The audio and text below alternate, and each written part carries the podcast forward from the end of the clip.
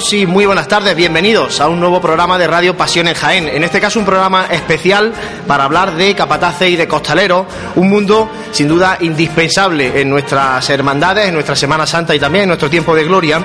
Y lo hacemos desde la Casa de Hermandad de la Estrella, donde hoy además la cofradía ha tenido una jornada costalera eh, desde primera hora de la mañana, con un ensayo solidario que ha dejado magníficos resultados, con una jornada de convivencia a mediodía que bueno, ha puesto de manifiesto que al final el trabajo costalero también hace cuadrilla y hace hermandad, y ahora con esta tertulia de capataces y costaleros. Para empezar, voy presentando a el plantel de capataces que tenemos en esta mesa. Don Mariano Falcón, capataz de la Exaltación y la Carretería de Sevilla. Muy buenas tardes, bienvenido a, Jaén y a la Hermandad de la Estrella de Jaén. Eh, buenas.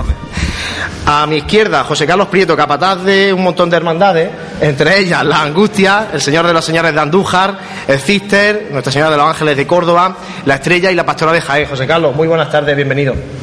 Buenas tardes y mayor dolor, que te falta. Mayor dolor, bueno, mayor dolor. Y, muchas que me habré dejado en el camino, seguro, ¿no? Y muchas que me habré dejado. Ya que estamos los recuentos.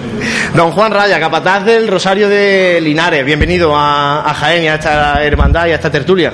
Gracias, buenas tardes. Y ahora tres capataces de la ciudad de Jaén. Por un lado, Juan Antonio Jurado, capataz del Misterio del Amor.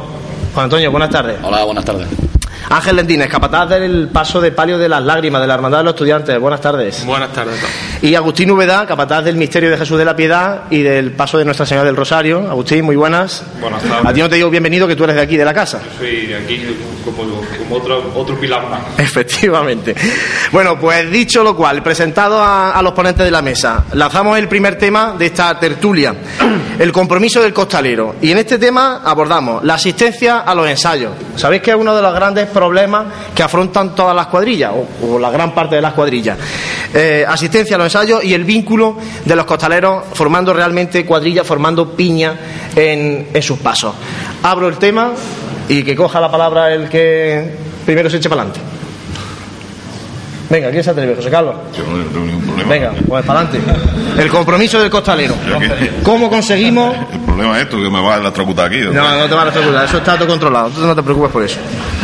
El compromiso del costalero, dame una referencia, porque quizás el compromiso, la palabra compromiso... ¿Cómo conseguimos que, que, que, los costaleros realmente asistan a los ensayos, se sientan involucrados en, la cuadrilla, en su cuadrilla de costaleros, hagan piña como, como cuadrilla y que no vaya cada uno por un lado, vengo, ensayo, me voy, yo no quiero saber nada hasta Complejo, pero normalmente quizás sea en el aspecto de, los costaleros hermanos y demás, sea más trabajo de la Junta de Gobierno a la hora de intentar unar la fuerza de todos ellos y concentrarlos en, un mismo fin, porque ahí el capataz lo único que se puede dedicar es a poner una norma para que la gente acuda a los ensayos.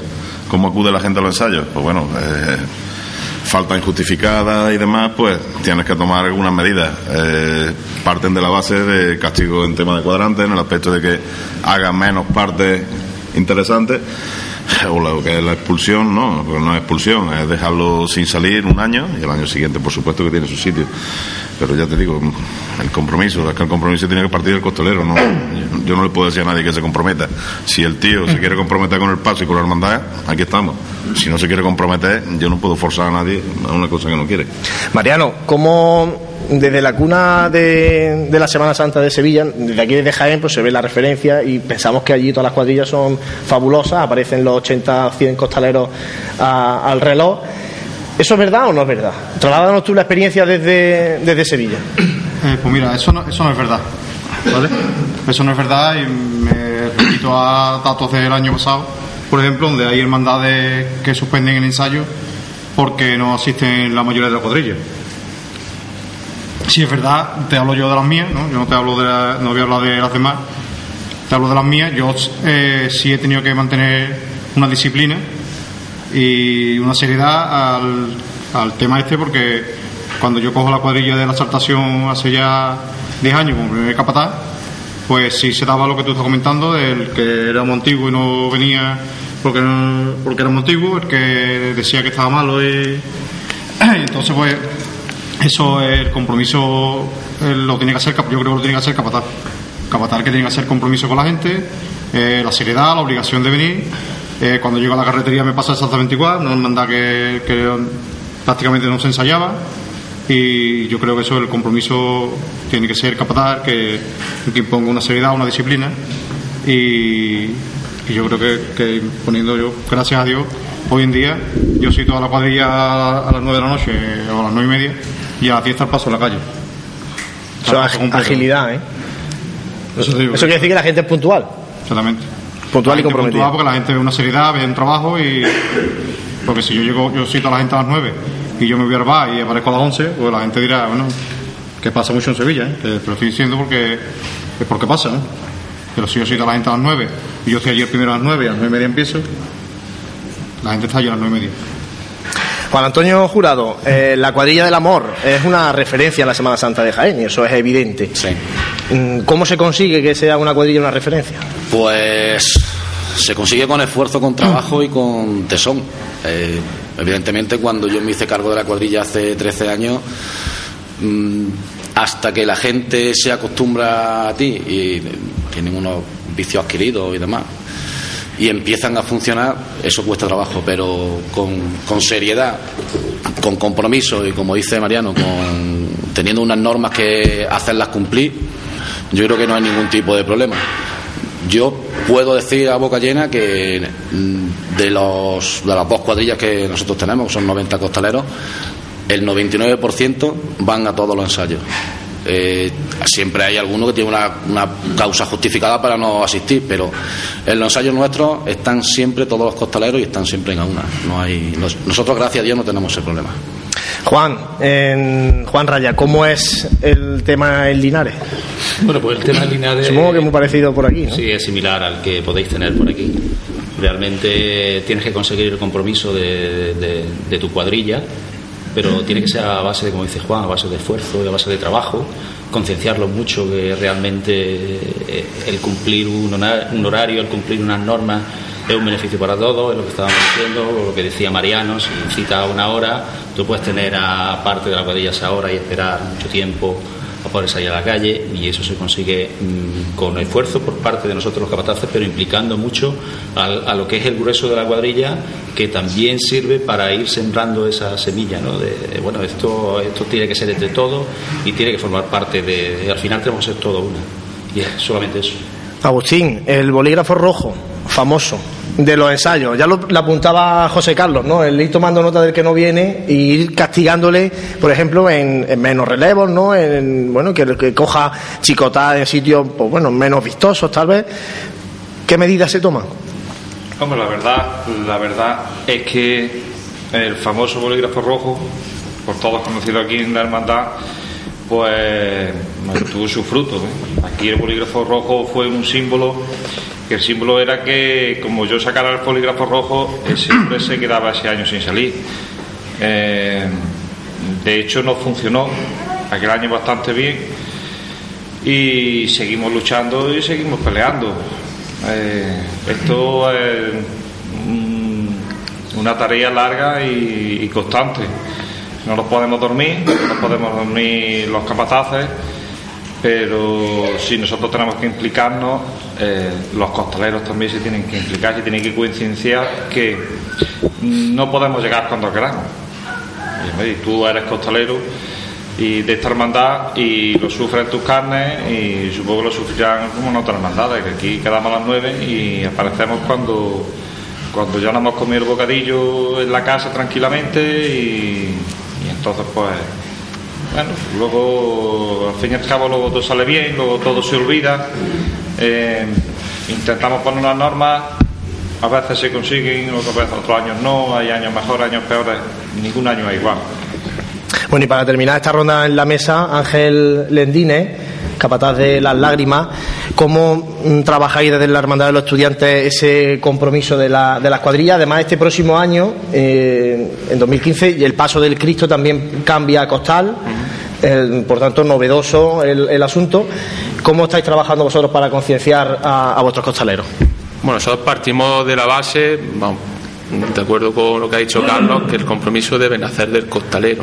Yo creo que el, equipo de capataces que trabaje con la cuadrilla mm, lo que tiene que hacer es un poco inyectar al costalero ese saborcito que, que a él le guste, que se sienta costalero, que disfrute con lo que está haciendo, que no sea un, un suplicio o algo que te corta tu rutina diaria o de fin de semana el ir a ensayar. Y partiendo de ahí, a nosotros nos ha ido muy bien. Yo, en mi cuadrilla del Paso de Palio, la verdad que somos una familia, los más veteranos se han integrado bien, han acogido muy bien a los nuevos y, y por esa vía, pues algo insólito un poco en años atrás, en, en el Paso de Palio de la Virgen de las Lágrimas, eh, por la afluencia de, de costaleros. O sea, nosotros tenemos dos cuadrillas completas y, y el 95% de la cuadrilla va a los ensayos.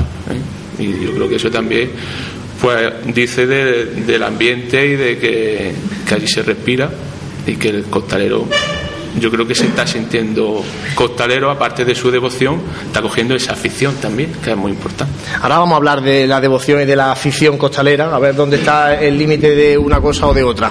Eh, comentar a la sala que en cualquier momento eh, se pueden plantear preguntas a los capataces que hay en la mesa. Esto no es una entrevista a seis, sino que es una tertulia. Y la tertulia es para que también todos aquellos que estáis sentados, que sois muchos, pues antes contábamos más de 100 sillas colocadas en esta casa de Hermandad de la Estrella, están todas completas y hay gente de pie, por tanto, pues bueno, hacer un poco la idea. En cualquier momento podéis levantar la mano y os acercamos un micrófono para que planteéis vosotros también preguntas de los temas que vamos tocando. Este primero, el del compromiso de costaleros. Eh, ahora pasamos, ya lo, lo un poquito Ángel. Costaleros, devoción o afición. Eh, ¿Hasta dónde llega el punto friki del costalero? ¿Hasta dónde llega el punto deportivo del costalero? y hasta dónde eh, se termina ese punto y llega realmente el que se mete debajo del paso por una devoción hacia las imágenes que están encima de, de ese paso. Agustín, empieza tú que tienes el micrófono más cerca. Bueno, mm, aquí es que está cambiando mucho la cosa. En Jaén, por ejemplo, mm, Jaén ha sido siempre costalero de devoción. Aquí no ha habido afición a ser costalero. Aquí ha habido devoción por ser costalero. Ahora es cuando está cambiando la cosa, le introducí la mayoría de la hermandad de Jaén está introduciendo el costal y el costal eh, tiene, tiene, tiene, tiene otra cosilla. Tiene, el costal se te mete en la sangre y, y te llama a ser portador de tu imagen de otra manera. ¿vale?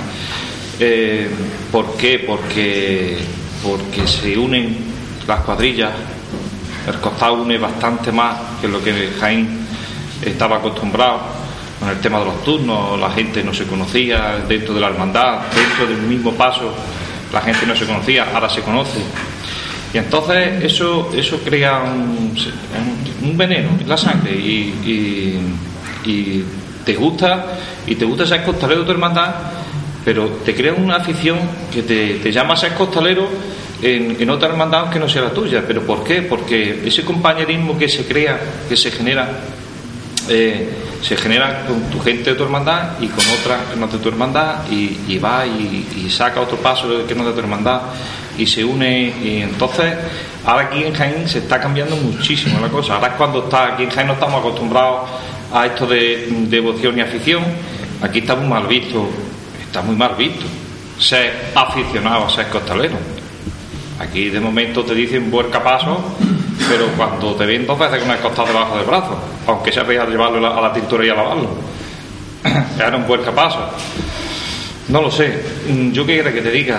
Mm, Hay muy buenos aficionados al costado, ¿eh? que a lo mejor en ese momento mm, tú necesitas aficionados al costado debajo de un paso. Juan, vamos a, seguir la ronda por aquí. Yo soy de otra manera de pensar Agustín. Yo prefiero el costalero de devoción al aficionado al costal. Por varias razones. El- por lo general, la mayoría de los aficionados al costal, aquí en Jaén no tenemos una trayectoria ni tenemos unos años como para mm, tener ese costalero fino de, de costal, que sabes que te va a responder y que no va a tener ningún tipo de problema. Aquí llevamos, pues, la primera hermandad fue la amargura, no recuerdo cuántos años salió a costar antes que nosotros, la Virgen, pero desde el 2005 es cuando se está viendo aquí movimiento más de costar. En estos nueve años, costaleros buenos, no, vamos a ver, no voy a decir que no sean buenos, sino costaleros aficionados aquí en Jaén que puedan sacar cinco o seis hermandades, no hay. No, no. No lo hay. No lo hay. ¿Vale? Entonces yo prefiero tener un costalero de Si hay alguno, perdona Juan Antonio, si hay alguno en la sala que levante la mano y diga, yo estoy aquí, que yo soy, que saco seis. ¿Eh? Hombre, lo digo. Evidentemente. Que paso estamos, ¿eh? Paso estamos. Evidentemente. Yo prefiero el costalero de, de devoción. Prefiero el costalero de devoción que sé que va a darlo todo por la imagen titular que lleva, que lleva encima. Evidentemente, mi punto de vista es personal y el resto tendrá otro totalmente diferente, ¿no? Es respetable. De eso se esa, trata. esa es mi, mi filosofía. De eso se trata. Juan Raya, ¿qué te parece a ti esto del devoción, afición? Realmente hoy en día eh, existen ambas cosas debajo de los pasos. Yo en mi cuadrilla tengo gente que saca única y exclusivamente los pasos de nuestra hermandad y gente que efectivamente saca pasos en Semana Santa, en otras hermandades, eh, fuera de Linares. Yo sé lo que, o entiendo lo que puede decir Juan, que realmente tú lo que necesitas el día que tú sales a la calle es que tu cuadrilla esté al 100%. Mm, ¿Hasta qué punto puedes llegar de prescindir de este tipo de gente? No lo sé, eso va un poco en función de, las capacidades de la cuadrilla, del número de personas que tenga. Yo, la verdad, hombre, bajo mi punto de vista, yo preferiría que el costalero fuera por, por devoción, pero entiendo el que lo hace por afición, porque puede, porque quiere, ¿vale? Y porque realmente está, tiene fuerzas para eso. Pero yo sí sería partidario, evidentemente, de que el costalero fuera por devoción. Y bienvenido sea el que viene también por afición, sobre todo cuando, cuando hay huecos, ¿no? Que, que por desgracia hay Por en muchas digo- ocasiones que- huecos. Por eso te digo, muchas veces no estamos en predisposición de poder elegir o, o de poder mantener un criterio acorde con lo que realmente tú puedas pensar. Te tienes que adaptar un poco a, a lo que hay. Ángel, ¿qué opinas en, tu experiencia? Porque además en el paso de las lágrimas hay costaleros veteranos como los capataces de la Hermandad de la Estrella. ¿Qué opinas tú de, de esto de la devoción y de la afición? Yo, yo que he sido costalero de devoción muchos años, ¿vale? Yo entiendo que la que haya costaleros de devoción. Yo cuando, cuando hace ya va para 11, 10 años que, que entré a formar parte del equipo de capataces o de fabricanos, como se llamaban en aquella época, de la Virgen de las Lágrimas, yo entiendo que todos los que allí salíamos el lunes santo teníamos mucha devoción pero allí se suspendían ensayos porque no había gente en los ensayos. Entonces, yo creo que lo, lo ideal es el equilibrio, y no soy Ancelotti. ¿eh? El equilibrio que es, pues que si a ti la devoción es lo que te hace que te salir de tu casa a ensayar, bendita la devoción. Y si lo que hace que salgas de tu casa a ensayar es la afición, pues bendita afición. Mm, Yo creo que a nadie le podemos exigir la devoción porque eso es algo que se siente, pero el, el, el costalero aficionado que cumple, bienvenido sea. También partimos de a lo mejor de son un poco ventajistas porque yo solo saco este palio y sale el lunes. Yo no, o sea que si hay un costalero que sale de antes, a poco ha podido salir mejor el, el domingo de Ramos. O sea que tampoco, por eso te digo que bienvenida a las dos cosas si, si es lo que te hace trabajar. Mariano, y además de, de esta dicotomía afición-devoción, ¿se puede conseguir devoción a través de la afición? Es decir, que, que aparezcan costaleros bueno, aficionados y que un año tras otro al final se le genere a ellos una devoción por esa imagen y ya se conviertan en, el otro en el otro paso. Pues claro que sí, pero yo creo que, voy a abrir aquí una lanza con mi compañero, creo que estamos confundiendo los términos. Y os voy a explicar por qué, mi, manera de ver las cosas. ¿eh? Estamos confundiendo los términos porque el costalero que se meta en un paso, sea su hermandad o no sea, eh, yo creo que ese costalero lo primero que cree es en Dios y en su madre bendita, ¿no? Digo yo. Aunque no sea su imagen, pero ese costalero cree en Dios, ¿no? Aunque vaya a otros pasos, pero no sea su hermandad, no sea la imagen de su familia, pero ese costalero cree en Dios, ¿no? Si se mete en un paso, ¿no? Porque si se mete en un paso y no cree en Dios, apaga y vámonos. Yo creo que cuando con el costalero, aunque vaya otro, que creo que, que los términos se confunden, porque yo tengo costaleros que sacan cuatro cofradías en Sevilla diferentes, que si es lo que tú dices, yo tengo costaleros que, que se han hecho hermanos y con el paso de los años, pues yo lo veo en los cultos de la hermandad, los veo involucrados con el paso de los años. me parece muy bien. Pero yo creo que el costalero que va a otra hermandad, aunque no sea la suya, pero ese costalero va porque cree en Dios. Sí, pero por ejemplo en Sevilla, Mariano, hay, hay pasos que tienen una lista de espera muy larga y otros que tienen la lista muy corta o no tienen lista. Sevilla no hay Y- lista de espera.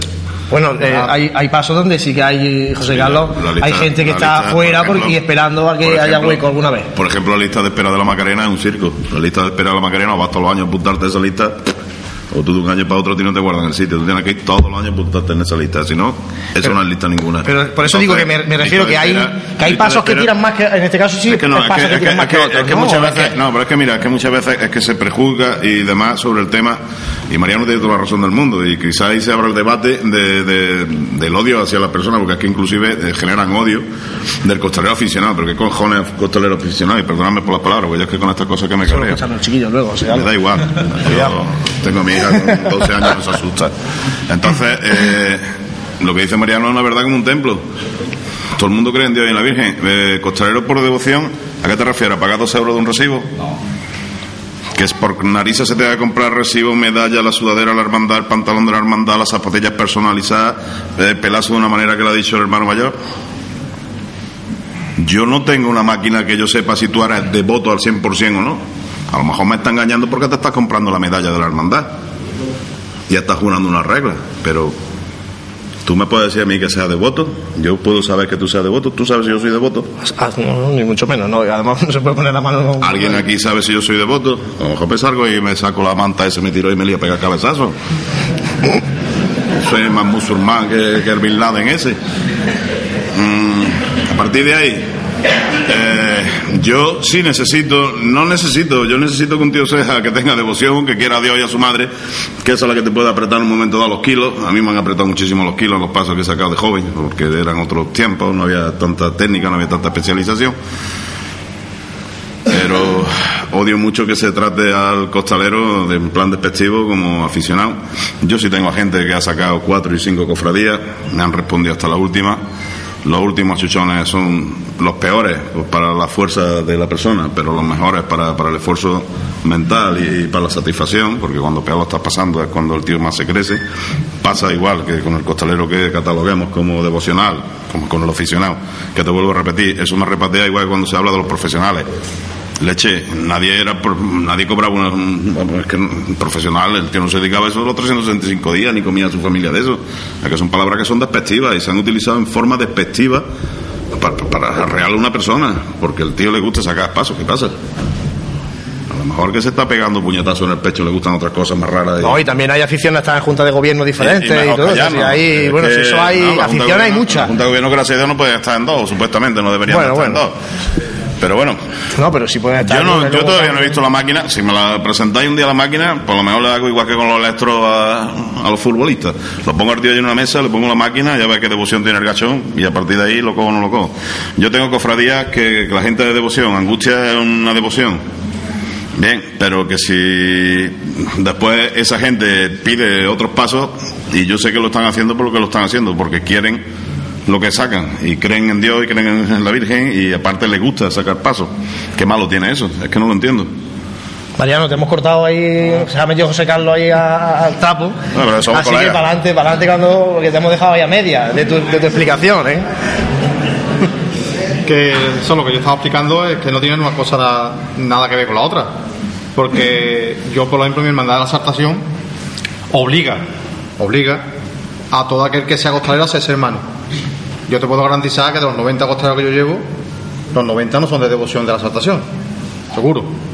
Hay quien viene porque le gusta el capataz, hay quien viene porque el paso es muy bonito, muy llamativo, hay quien viene porque va al compadre, hay quien viene, y hay quien viene porque se ha en Santa Catalina. Pero que yo no puedo pretender que los 90 costaleros, ojalá fuese así, pero yo no puedo pretender que los 90 costaleros sean, tengan la medalla a los 25 años, por ejemplo. Que ojalá fuese así, ¿eh? pero que no es así. Pero que yo no puedo reprochar a nadie que llegue allí, que sea un costalero como otro cualquiera, que, que sea que de su trabajo como cualquiera. Yo no le puedo reprochar que él sea de, de la soledad de San Buenaventura. Cuando él me cumpla a mí como otro cualquiera, ¿entiendes? No? Le ponen la máquina que sople, y ahora sí, le sale positivo.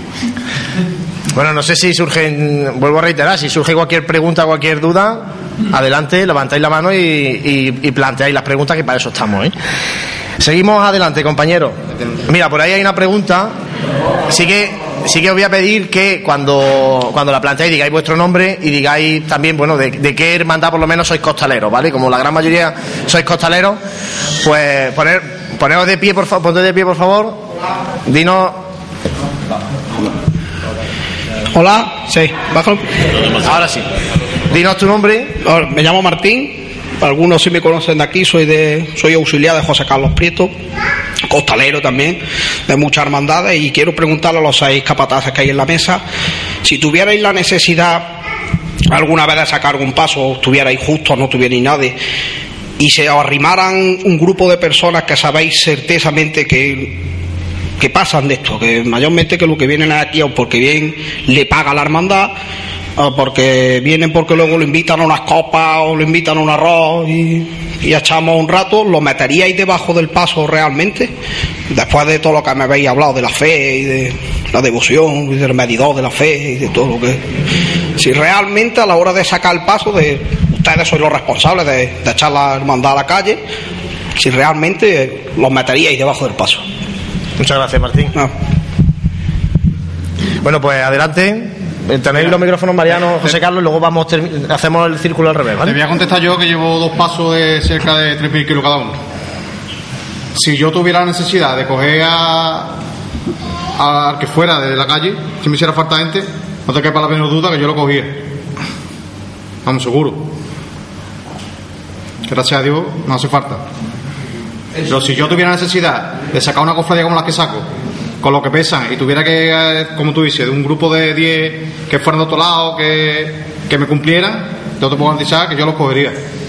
Ante la necesidad, porque se ha cogido. Porque en Sevilla, gracias a Dios, hoy en día, eh, todos, son, todos, son paseos los pasos. Que no lo son, pero bueno, todos son paseos. Pero en Sevilla hace 30 años no hemos pasado malamente. Eso no se acuerda ya nadie. En Sevilla hace 30 años no hemos pasado muy malamente. Y se han cogido gente, pues gente de todos lados. Por eso digo que si volviera atrás, yo te puedo garantizar que hasta debajo de las piedras. José Carlos. Yo poco te puedo contestar, yo los cojo.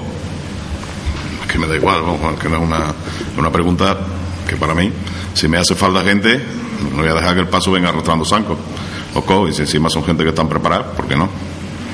Lo hago a nivel de hermandades y no tengo ningún tipo de inconveniente, vamos. A partir de ahí, lo que dice Mariano tiene más razón que, que un santo. En Sevilla, muchos de los capataces, ya es que ni en Sevilla encontraban costaleros, y que se tenían que ir a los pueblos. Y Mariano en eso seguro que tiene mucha experiencia vivida y lo conoce de, de primera mano. Quizás sería Mariano más el que podía hablar de aquello que nosotros ahora mismo tenemos endiosado y creemos que ya hay 300 tíos esperando un hueco, cuando hace 30 años, ¿quién había, Mariano? ¿Quién había en la igualdad hace 30 años? Hace 30 años, pues. No se quedaban los pasos eh, dentro porque no se quedaban. ¿Y crees, ¿Y crees que allí hubieran preguntado de dónde viene o de dónde va? ¿Tú crees? ¿Prefiere la rueda? No sé. Es que un planteamiento que, que no. Quizás, bueno, entiendo también la parte de, de la devoción, pero te vuelvo a repetir lo mismo. Si el que va con mucha devoción no tiene un poco de afición, casi que, casi que el paso no, no vuelve no vuelve hilando fino de esa manera. Sí, no, no, completamente de acuerdo con lo que ellos dicen. Realmente lo que busca es, y al cabo, que lo que hay ahí debajo son personas y lo que te interesa es, a ver, lo que te interesa no, realmente por lo que te preocupa es por la salud de esa gente y evidentemente si puedes tapar un hueco de la manera que sea, yo creo que no hay ningún capataz que lo dude, ¿no? No sé, alguien más de la mesa que quiera que, que responda Martín, que nos ha planteado esta pregunta. Yo Ángel. coincido con ellos, vamos, si hay necesidad hay que hay que meterlo. Lo he dicho antes, si, si lo que te mete en un paso es la devoción, bienvenido, si lo que te mete es la afición, bienvenido, si lo que te mete son los tres cubalibres de después, bienvenido. Partiendo de la base que yo vengo de una hermandad que digamos que la Junta de Gobierno nos obliga un poco a que todos los costaleros sean hermanos. Pero vamos que si hay necesidad ya me pelearía yo con la Junta de Gobierno. Bueno, es que cuando se plantea una Junta de Gobierno, Agustín, esa, esa necesidad, la respuesta de la Junta de Gobierno no, va- no creo yo que sea, ¿no? Bueno, dejamos este año los pasos dentro de la Iglesia y bueno, ya el año que viene ya vamos viendo, ¿no?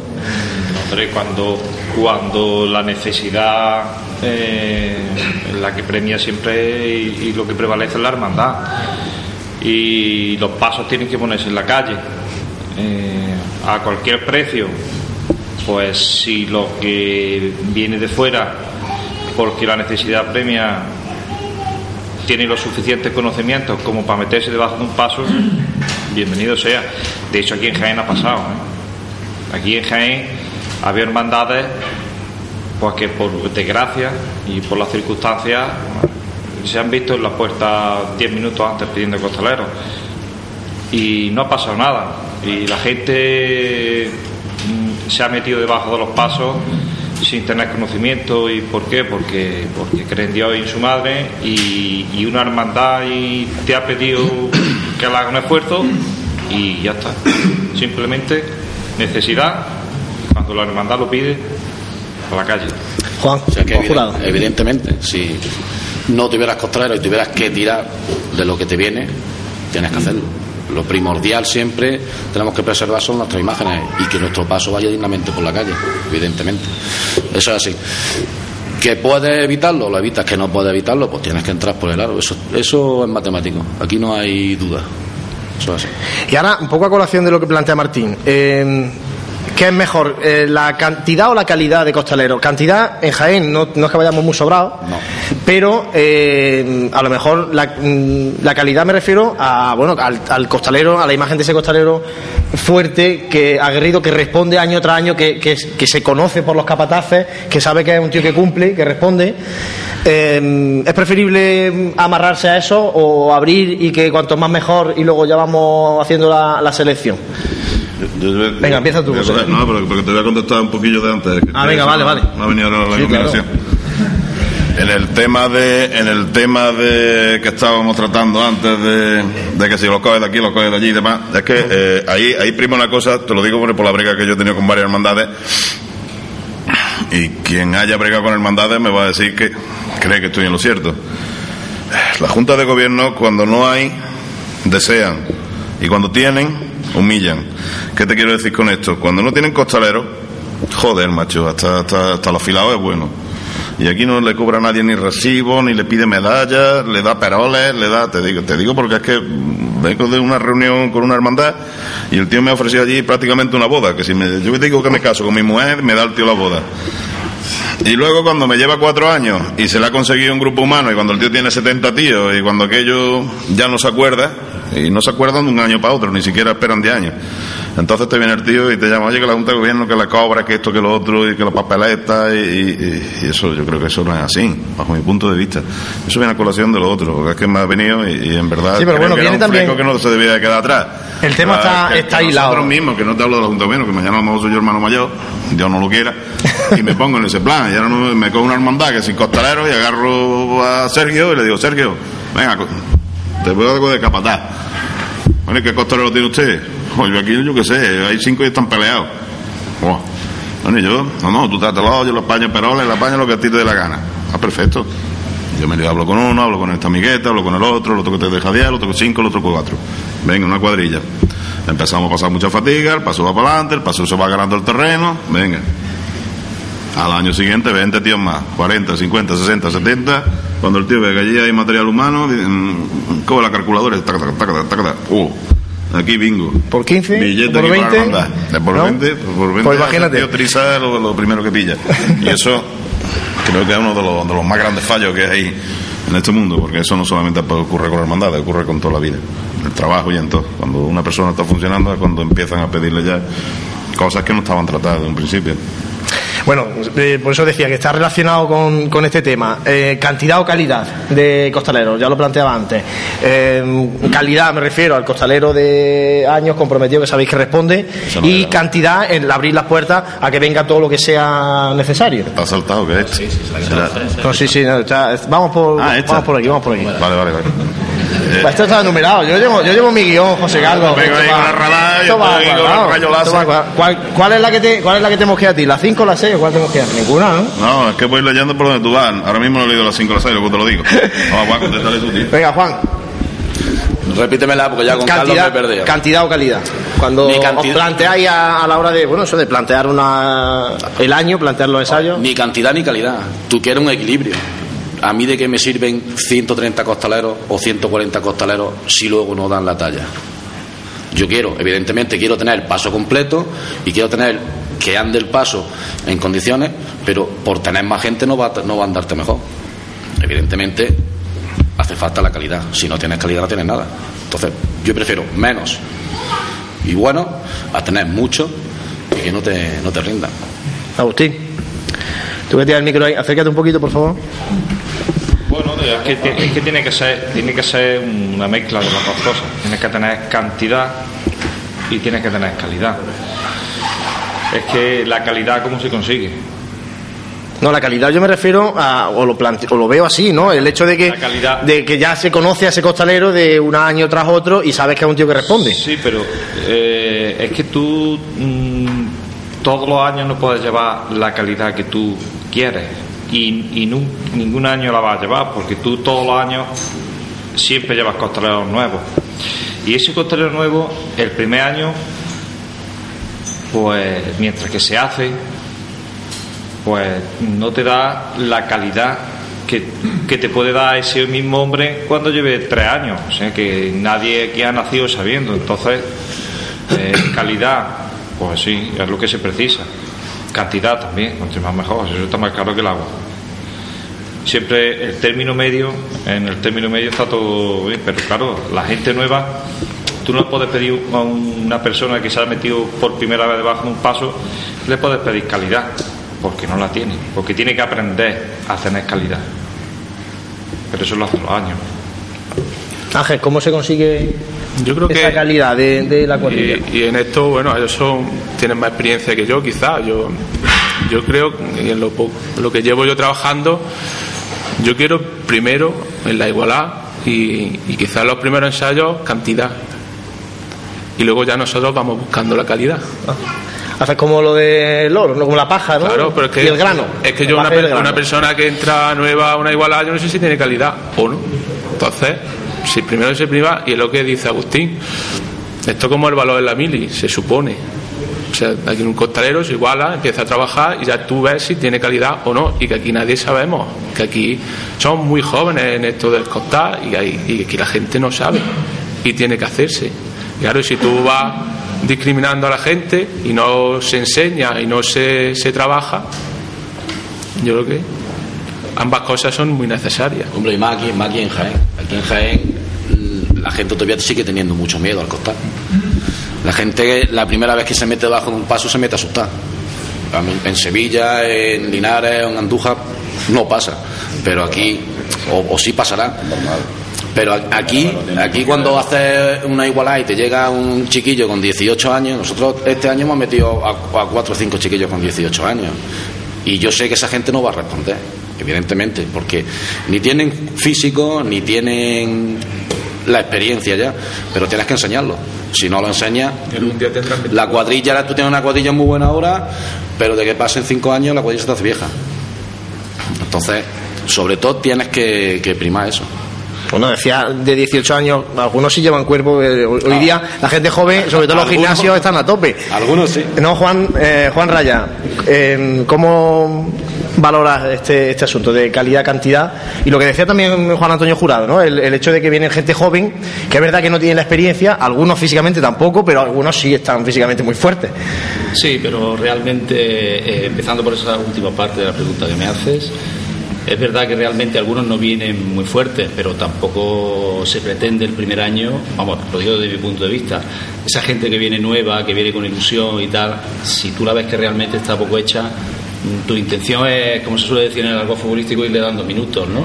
Le vas dando, le- lo vas, lo vas captando poquito a poco en los ensayos, le vas dando mimos, le vas dando un poquito de, vidilla, ¿no? Y a partir de ahí, luego, evidentemente, el día que sale a la calle, eh, ese día mm, los primeros años van a estar muy limitados para ellos, realmente no van a tener igual, no tienen calle importante. Tienes que irle dando mm, pequeños caramelos para que realmente no, no se te vayan, ¿vale? Y es lo que están coincido con todo. A partir de ahí eh, se trata de realmente ir buscando ese punto de calidad que necesita cada paso, que luego es como todo, hay gente que tiene actitudes y lo consigue antes y hay gente que mm, desafortunadamente pues jamás lo consigue, ¿no? Pero aún así, tú, yo desde mi punto de vista a nadie le puedo decir, no, tú es que parece que no das la talla, ¿no? ¿Me entiendes? Tienes que saber valorar y si en un momento dado, aunque sea un de muchos años, ves que realmente eh, su trabajo aporta todo lo que puede y realmente no es lo que necesita, bueno, pues yo no soy partidario de decirle vete o, no, en absoluto. Tienes que ir buscando el, punto fuerte de cada uno y, buscar ese equilibrio entre cantidad y calidad. José Carlos. Hay algunos tirillas que, son, que se meten debajo del paso y, y tiran, ¿eh?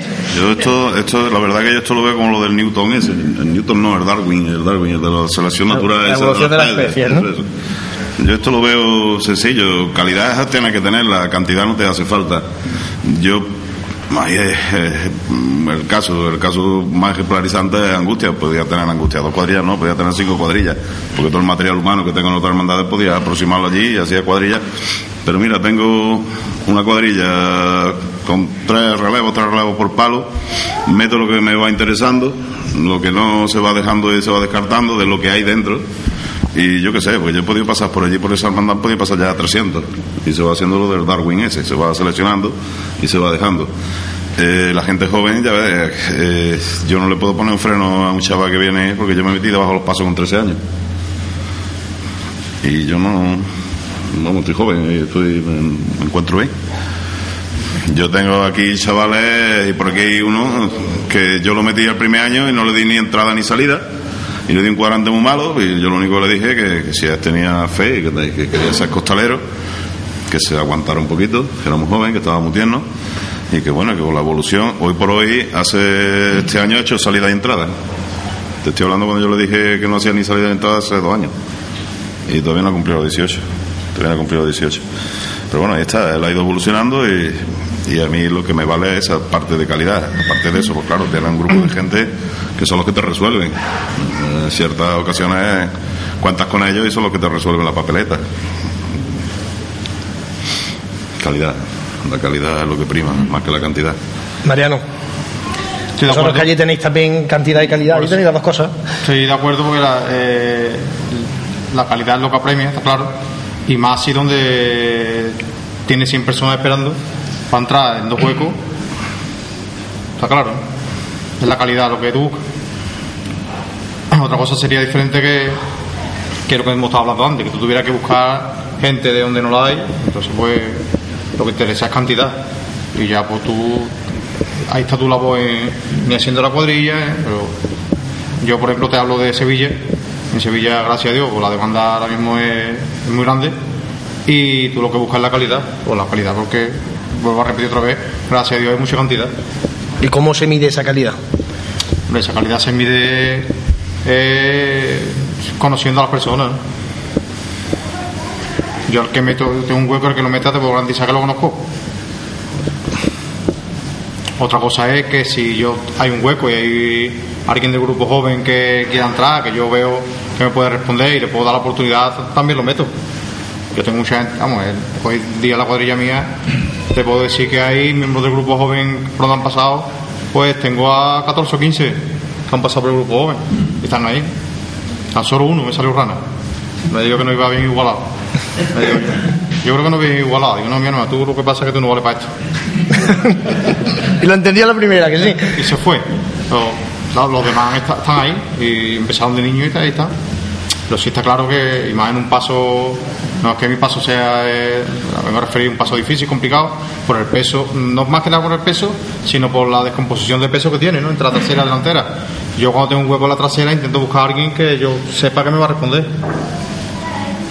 Por eso digo que, que la, la calidad premia por encima de todo. Bueno, a ver si alguien más se anima como ha hecho Martín antes y, y si seguís lanzando preguntas a, a la mesa de capataces. Pasamos al siguiente tema. El papel que deben jugar los costaleros en sus hermandades. Hemos hablado ya de la gente que buscamos fuera, de la cantidad, de la calidad, de la devoción, de la afición, del medidor de fe. Eh, ¿Cuál es el papel que tienen que jugar los costaleros, que son hermanos en su mayoría de la hermandad? ¿Qué papel tienen que jugar en su hermandad? ¿Solamente eh, trabajar en los ensayos y sacar el paso o tienen que involucrarse de alguna manera en la vida de hermandad como hacen el resto de, de los hermanos de luz y el resto de, de hermanos de la, de la cofradía? Hombre, Carlos, normalmente, como, como supuestamente me está hablando del costalero devocional que estábamos refiriendo antes, pues, lo más normal es que, de- como devocional que es, pues asistir a sus cultos, eh, asistir a la vida de hermandad, compenetrar. Si, por ejemplo, hay un ensayo solidario, acudir a ese ensayo solidario, eh, si se organiza una zambomba benéfica, acudir a esa zambomba, está siempre en su culto, está pendiente de la hermandad si hace falta algo. Lo que no debe de hacer un, costalero de la hermandad o un capataz de la hermandad es meterse en las elecciones y meterse en la historia eso, eso sí que es contraproducente. Eso sí es contraproducente. Quizá la pregunta, más que qué tiene que hacer, es qué no tiene que hacer. Y aquí estamos capataz, no estamos costaleros. Más que el costalero, el capataz. O si yo puedo levantar la mano con el micrófono de Ramón, yo te preguntaría más qué es lo que tiene que hacer un capataz. Yo soy hermano de toda la hermandad en la que estoy. En todas. Todas cada una yo soy hermano pero mm, entiendo que, que el, capataz tiene unas funciones y quizá la pregunta buena sería, más que esa, sería qué papel tiene que tener el capataz dentro de, de la hermandad. Porque, eh, no, el tema va porque porque te viene mucha gente y siempre hay, siempre, siempre hay un problema. Y el problema parte de, de que el capataz ya se asienta en el sitio y cree que aquello es suyo y, y fuerza y tiene derecho a coger a gente y convencerla en los votos y hacer daño y, y capaces son de. capaces no, lo han hecho 20.000 veces y a un cabildo y reventarle el cabildo a una junta de gobierno pues porque no le cae bien el tío, o porque no quieren, o por lo que sea. Quizás esa sea la, la- eh, ahí habría una chispa buena de discusión y de motivación a que la gente entrara al trapo, porque yo, yo no, yo termino una junta de gobierno y a esa junta de gobierno yo le entrego mi dimisión, pero a todas, porque yo entiendo que yo no soy el capataz eterno. Y entiendo que si entra una junta de gobierno y no quiere contar conmigo, ¿por qué leche me tiene que echar? ¿Por qué tengo yo que empezar con mal pie con esa que esa junta de gobierno empiece con mal pie? Yo le presento una carta de dimisión en la cual yo demuestro, creo que hay que demostrar mi apoyo a las personas que me han mantenido ahí en esa hermandad. A partir de ahí se les entrega y la junta de gobierno entrante, sea quien sea, que te quiere llamar, que te llame, que no te quiere llamar. Pues mire usted, soberanas son las juntas de gobierno, ¿no? Pero, ya, ya, no, pero yo, no, pero, pero lo que yo, pero quiero terminar, quiero terminar la parte esa y, y, y creo que hay una parte que sí se abre a debate y creo que ahí, pues, más que estar hablando va- del sí, y del papel y demás, que al fin y al cabo es que muchas veces te duele porque dices, eh, voy a esta hermandad que, que, que saco hoy o que voy a un ensayo, estos son devocionales y te llevas casablazo. Y cuando vas a la que supuestamente son los aficionados y los malvados, pues leche, te lleva una alegría muy grande, porque los ves a todos, a lo mejor cuando les pides, oye, que vamos a hacer cualquier cosa, están todos allí y, y son más que los que tú crees que son devocionales. Por eso te digo, la devoción no se puede medir de ninguna de las maneras. Y como no hay ningún aparato, a mí no me vende nadie la moto de que cree más que yo, ni yo creo más que él.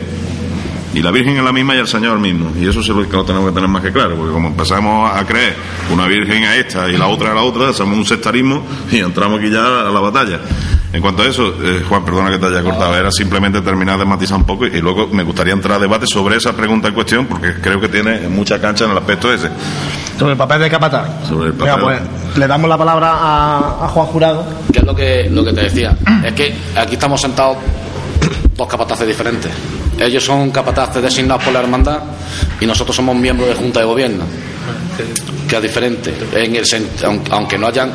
Nosotros, eh, los capataces de aquí de Jaén son fabricanos de toda la vida de Dios. Y son los que están pendientes de la imagen, de los cultos, de los montajes, de los desmontajes. y demás. Entonces, nuestra función no es solo el llevar la cuadrilla y sacar paso a la calle. Nosotros tenemos otra serie de, de obligaciones, mm, es que no sé cómo, cómo explicarlo para que me entendáis bien. Sí, las labores de fabricanía, Claro, en este caso de, limpieza, de cuidado del patrimonio, Entonces, definitiva de... eh, yo sé perfectamente y esta mañana me ha preguntado, creo que fue, eh, no sé quién fue, me preguntó esta mañana. A mí me quedan dos dos Semanas Santas, el, 2014, el 2015 y el 2016. Me quedan dos Semanas Santas. Llevo 13 años, me quedan dos Semanas Santas, pero llevo 13 años porque he estado en otras legislaturas, en la Junta de Gobierno, en el cargo que me designaron. Cuando lleguen las próximas elecciones, el nuevo hermano mayor que salga elegirá a su a la gente de confianza para trabajar con ellos. Que no me elija a mí, evidentemente, yo lo tengo claro. Yo cuando termina nuestra legislatura firmamos un documento en el cual bueno, sabemos que estamos cesados y demás. Entonces, mm, nosotros evidentemente sí que podemos hacer presión si quisiéramos con los costaleros. Ahora ya está en la conciencia de cada una de las personas. Se usa, ¿no? Claro. se usa, se usa. ¿sabes? Pues te digo que, que sí, Hay que gente sí. que lo está usando. y Hay gente que lo daño, está usando y que está haciendo daño. Daño inmenso dentro de, las hermandades. Está haciendo polvo a hermandades. Mariano también pide la palabra en este. Lo que está claro que al costalero no se le puede dar más importancia de la que tiene. Pero ni aquí, ni en Sevilla, ni en Berlín. La mesa. En ningún lado. El costalero tiene que ser costalero y punto. Y si es hermano, pues acudir a los actos de- que cumpla la hermandad o a los actos que su capataz lo llame o lo solicite. Pero el costalero puede tener más importancia de la que tiene. El costalero no se puede creer más que nadie en una hermandad porque sea costalero. Ese es el problema de muchas hermandades. No de los capataces, de los costaleros. Costalero no se puede. Yo por ser costalero, yo no puedo creer aquí que yo soy más que nadie, más que un diputado de tramo. ¿Por qué? Entonces uno funciona la hermandad y ese hombre hace otra, ¿no? Costalero no se puede creer más importante que nadie. Y te hablo de, de- de- en Sevilla de muchos problemas de hermandades por culpa de los costaleros, ¿eh? Claro, pero parece, Mariano, Ese grupo de presión y, da- y que son más, más imprescindibles los costaleros que, que 5, 10, 15 hermanos de luz en la fila, ¿no? Parece que son más imprescindibles los costaleros porque te dejan el paso encerrado. Bueno, pero yo qué sé. Yo es que no, verá, no puedo hablar porque eh, yo sé que la situación de aquí de Jaén no es más que la de Sevilla. ¿No? Y yo, yo, gracias a Dios, yo he hecho a 30 tíos y tengo 60 para entrar. ¿Entiendes? No? Yo puedo permitir el lujo de que se me. Eh, 4 o 5 me saquen los pies del plato y lo eche, como lo he echado. Pero yo tengo 20 para entrar sin problema. Que yo sé que aquí no, no es lo mismo, ¿no? Pero que lo que está claro es que el costalero no se puede creer en una, en una hermandad más que nadie. Vamos, ni el costalero ni el capatán ni nadie. Está claro, ¿no? Oye, lo que decía José Carlos, que imaginaos, por ejemplo, una cuadrilla de, de 60 o 70 costaleros que se hacen su piña y el capataz eh, con ellos al frente y, y te cambian unas elecciones a- a- en esa hermandad o te, te, te cambian todo, eso está claro. ¿eh? Y te tienen la vida amargada los cabildos. O sea que eso. Que Acercaros al micrófono que si no no se escucha. Que aquí culo, ¿eh? escucha la gente, tú, tú coges el mío que te pilla más cerca. Azulillo que me mola a mí. Eso es. Toma. Tú coges el mío que te pilla más cerca. Mazacho negro. pues sí. Ángel, creo que, yo qué sé, yo, ya te digo, yo por mi experiencia, que yo soy hermano de los estudiantes, ante todo, yo no voy a boicotear a nadie porque al final la que pierde es mi hermandad.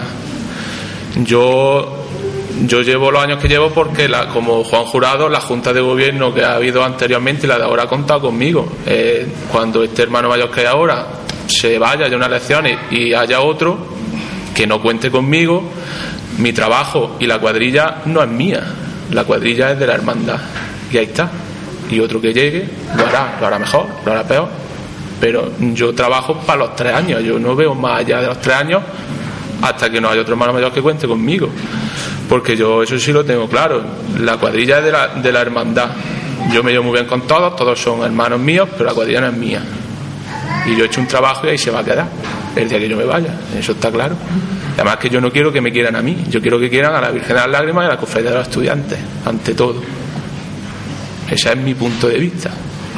Sin embargo, sí que se establecen vínculos con los capataces que decía Ángel que es lo que quiere que, que el vínculo sea con las imágenes, pero hay vínculos con, el capataz que lidera la cuadrilla y hay muchas cuadrillas que hacen en función del capataz. Sí, pero claro, pero tienes que tener en cuenta que está hablando de un colectivo bastante numeroso dentro de las hermandades. Entonces, sí es posible que pueda haber gente que intente manipular ese colectivo, intentando buscar una serie de, de recovecos, de salidas para conseguir algunos fines. Yo realmente pienso que eso también va un poco en la personalidad de cada uno, porque igual aquí estamos un grupo de gente y cada uno tenemos nuestra manera de pensar, y ¿me entiendes? Pero claro, no deja de ser llamativo que el capataz evidentemente tiene bastante influencia sobre los, sobre los costaleros, pero bueno, no deja también de ser llamativo que, que alguien, un diputado de costaleros o alguien debajo de un paso puede tener esa misma fuerza y también manipular la cuadrilla de alguna manera, ¿vale? Entonces no siempre la figura del capataz, siempre que hay un movimiento raro, una cuadrilla de, de costaleros, no tiene por qué ser tema de, del capataz o por mediación del capataz, ¿vale? Entonces nosotros tenemos que cuidar eso realmente, ¿no? Que ahí, allí lo que se trata es de ir y trabajar para la hermandad, pero claro, evidentemente eh, influyen muchos factores. Agustín. Bueno, yo, yo, yo pienso que de los costaleros, yo soy de la, de la, de la opinión de Mariano.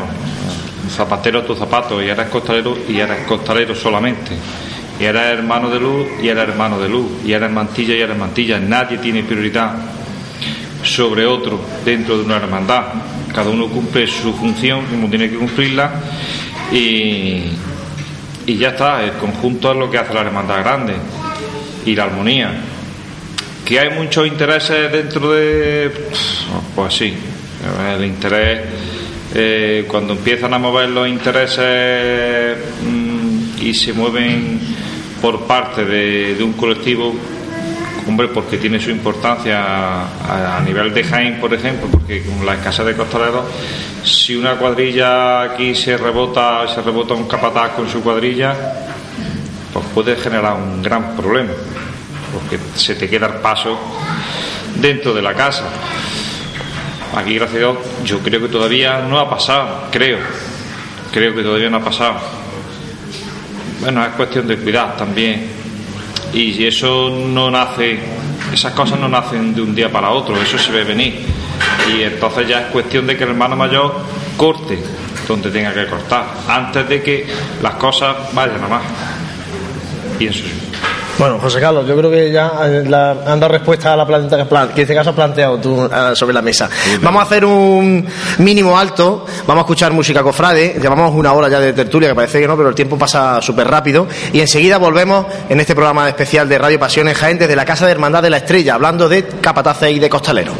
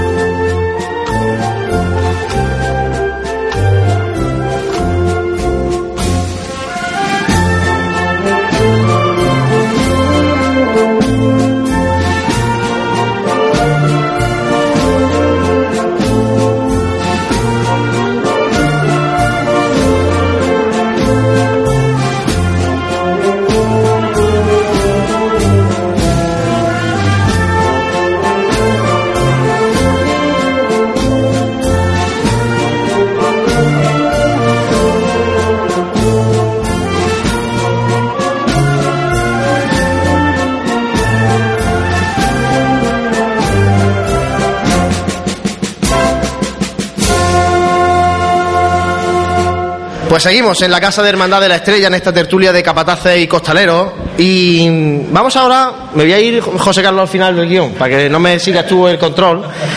¿Qué es para vosotros ser un buen capataz? Venía una que me gustaba a mí, ¿sabes? Bueno, ahora volvemos a la otra, tú tranquilo. ¿Qué es para vosotros ser un buen capataz? ¿Cómo se define un buen capataz? La, la- la segunda vez que me mete a mí de- a contestar el primero. Venga, pues dale. Tú ahora, luego viene Mariano y así vamos haciendo el, el movimiento. ¿Qué es para mí un buen capataz? Eso lo tiene que decir la gente que me conoce si ellos consideran que soy un buen capataz. No, pero no te estoy preguntando que tú seas un buen capataz o no. No, no, que yo que te digo que eso lo tienen que considerar los costaleros, tío. El capataz, ¿qué va a decir de un capataz? Bueno, costalero de José Carlos que hay por aquí en la sala, ahora levantéis la mano y decís si es bueno o no. No, sí, es que, es que No, me refiero a cómo, cómo se define, qué características tiene que cumplir Mariano un, bueno, un buen capataz, ¿no? Un capataz... ¿cómo pasa de mí? Madre No, y ahora, ahora sigues tú, ahora sigues tú. ya. Ahora va a contestar al final. No, ¿o ya no, no, Está dándole ya no, vuelta, ya está dándole ya vuelta. Venga, contestar uno y luego el otro. Yo creo que un buen capataz, eh, lo primero que tiene que ser una persona que, que sepa igualar, ¿está claro? Eh, luego, después de que sepa igualar, que tenga las cualidades técnicas para llevar paso. Si no tiene cualidades técnicas para llevar paso, pues apaga y vámonos. Y luego el capataz, yo creo que la principal virtud o, o baluarte de un capataz es mira por su gente. Entonces el capataz lo primero que tiene que hacer, aparte de saber igualar eso, lo primero que tiene que hacer es mirar por su gente. Y, luchar por su gente de abajo y porque porque la gente de abajo vaya a, saca- a- sacar un paso, una cofradía y que no sea un sacrificio. Yo siempre de, las cosas que le digo a mi gente antes de sacar la cofradía es que, aquí venimos a disfrutar. Bastante problemas ya tenemos cada uno en temas de trabajo y de salud y de historia, como para que luego vayamos a sacar un paso y, y tengamos también que sea un sacrificio. Por eso digo que el capataz, eh, uno de los, de, de los baluartes que debe tener un capataz, eh, mira por su gente siempre. Sí, José Carlos, que te hemos cortado. Te he cortado. Estaba yo Perdón. pensando ahí una cosilla. ¿Qué estabas pensando, Totalmente de acuerdo con Mariano. Totalmente de acuerdo. La gente. Ya está, ¿no? No, no, no, mirar por su gente. Una persona que, que esté con sus costaleros, que sus costaleros son pues, prácticamente los, los que mantienen el, el éxito o la derrota de, de, un paso y donde él puede triunfar o no triunfar. Y aparte de eso, pues bueno, ser una persona clara, una persona que hable las cosas a la cara, que unifique el grupo. ¿Y cómo se unifica un grupo? Pues bueno, bajo mi punto de vista, que yo no sé si lo haré bien o no, pues dándole a cada uno su sitio. Eh, si lo extrapolamos a otros tiempos, era como cuando se gratificaba a los pateros en la cuadrilla antigua. Aquí todos son los mismos y el patero es lo mismo que el que va en corriente y el que va en tercera, es igual que el que va en primera. Hay gente que no, hay gente que prima a los costaleros, el, que le hace la cama le da una pata, al otro no. Aquí hay una igualdad, la igualdad es la que te designa a las personas, caiga quien caiga en la pata, caiga quien caiga en el costero, independientemente que después ya, bueno, va buscando un poco la fuerza y ya contrarresta de otra manera, va buscando también la, la igualdad de la amistad, o la igualdad identifico que hay varios puntos, aparte de la igualdad técnica en cuestión, que es la de poner la mano en lo alto de la cerva y, intentar emparejar lo mejor posible la cosa, creo también en la igualdad de la amistad y demás. Entonces, eh, son muchos conceptos, pero el más importante para mí, para ser un buen capataz, yo considerarme que estoy haciendo algo bien, es respetar muchísimo a mi gente, todo lo que ha dicho Mariano, respetar muchísimo a mi gente, cuidar mucho a la gente y defenderlo a capa y espada. Y ante cualquier, ante cualquier problema que surja, el primero que debe estar es él. Para mí, para otras personas. Juan Raya. Sí, no, estoy completamente de acuerdo con, con lo que han dicho ambos. Realmente lo importante es que lo que hay ahí son personas y, y preocuparte de, de que, lo- aunque se viene a trabajar, pero también se viene a disfrutar. Y por supuesto, como dice él, darle su sitio a cada uno y saber cuál es el sitio de cada cual y evidentemente tienes que ser uno más de ellos, ser amigo de ellos y ser uno más de ellos. Ángel. Bueno, yo Ya creo que- añado también, voy a añadir también para, para vosotros. eh, ¿Un buen capataz ha tenido que ser antes costalero? ¿Qué opináis vosotros de eso? Hombre, yo no sé si necesariamente, pero yo creo que ya es lo que iba a decir. Si me permitiera broma, primero un capataz bueno no debe de ser disléxico, pues entonces la liamos. Luego, yo sé, todo lo referente a lo técnico, una, hacer una buena igualada y sobre todo yo creo que también lo, lo más importante es empatizar con el costalero y saber en qué momento de la, digamos de la estación de penitencia, incluso del ensayo, saber lo que el costalero necesita y saber dárselo. Yo creo que un buen capataz debe de saber eso, saber que en definitiva y en resumen lo que han dicho todos, mirar por su gente, eh, cuidarlo y, y, yo creo que por esa razón quizás si el, el capataz que haya sido costalero lleva un poquito de ventaja en eso. Agustín. Bueno, yo pienso, al igual que todos, que lo, lo principal, lo principal es eh, una técnica en la igualdad y humildad en el trabajo y, y hacerte con tu gente, eh, conocerla, saber lo que necesitan, como dice Ángel, conocerlo, eh, ya no solo a nivel de trabajo de costalero, sino eh, a nivel personal, eso hace mucho. Y, y entonces se crea ahí el vínculo bueno entre capataz y costalero y, y cuando eh, yo lo he dicho al igual que dice Mariano yo lo he dicho además tú hasta muy serio conmigo vamos pasárnoslo bien ¿eh? yo me meto debajo de un paso porque sé que me lo voy a pasar bien yo voy rezando eh, rezándole a mi Cristo a mi Virgen pero yo me lo paso fenómeno yo si voy a un sitio a, pasar penuria y la he pasado debajo de un paso, pues no, no terminas disfrutando. Entonces, yo quiero que mi gente se lo pase bien y yo pasármelo bien con ellos. Entonces, pues cuando te lo pasas bien, ya está, y tú le ves la cara a la gente y, entonces esa, esa, esa cosilla que se crea y que se genera ahí, eh, yo creo que ese, ese capataz lleva a su gente a buen, a buen fin. Juan Jurado. Es que yo creo que aquí ya poco más podemos añadir. Yo creo que pensamos todos más o menos igual y sobre todo eso, la gente, la gente son otro, otra parte más de ti. Los 90 costaleros, los 50, los que vayan debajo del paso, es que es una extensión más tuya. Entonces, mmm, es algo que debes de cuidar. Evidentemente te tienes que hacer respetar, pero tienes que respetarlo a ellos también.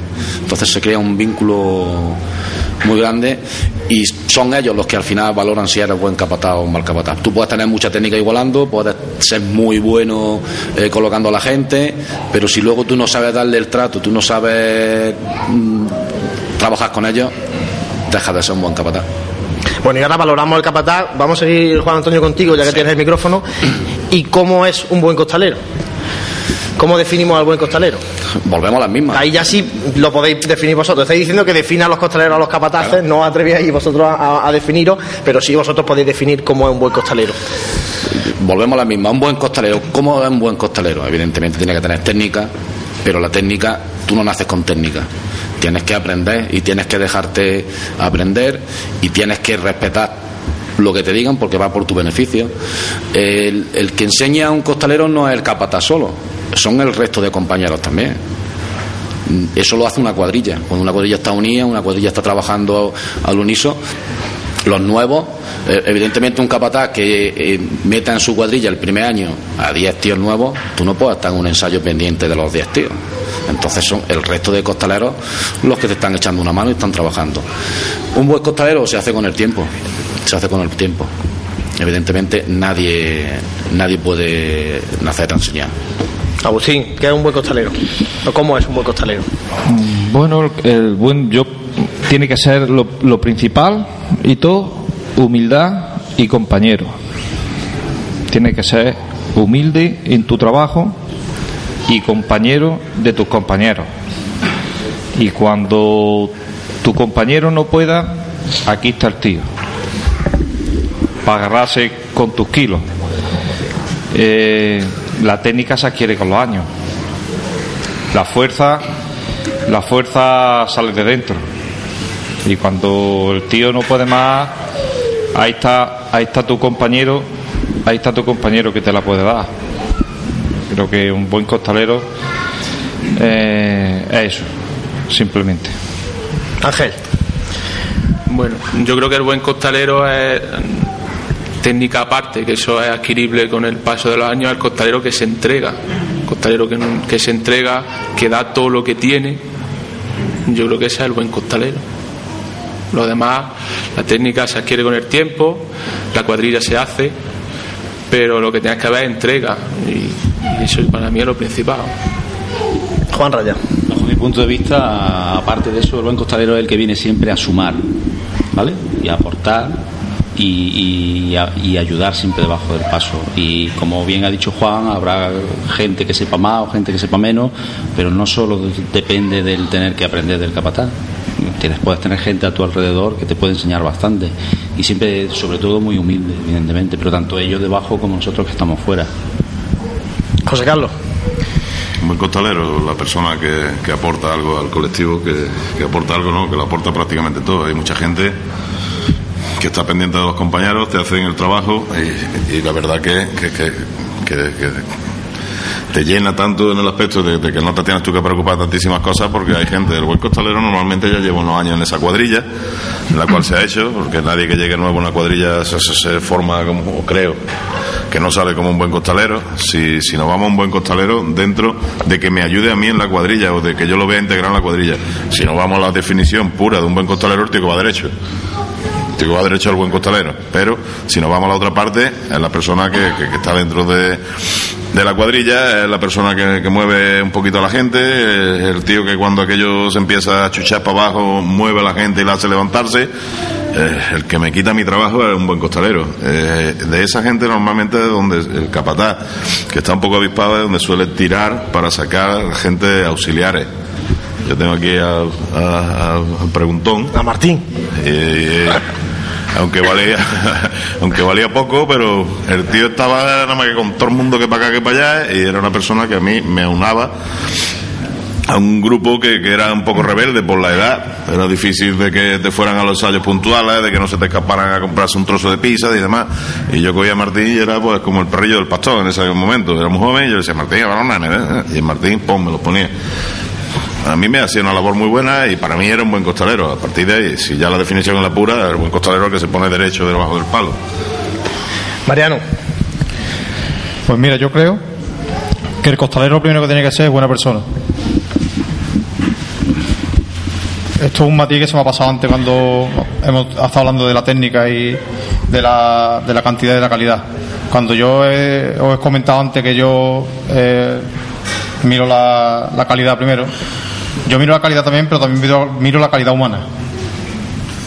Yo creo que el costalero tiene que ser, bueno, el costalero, el capataz y todo el mundo.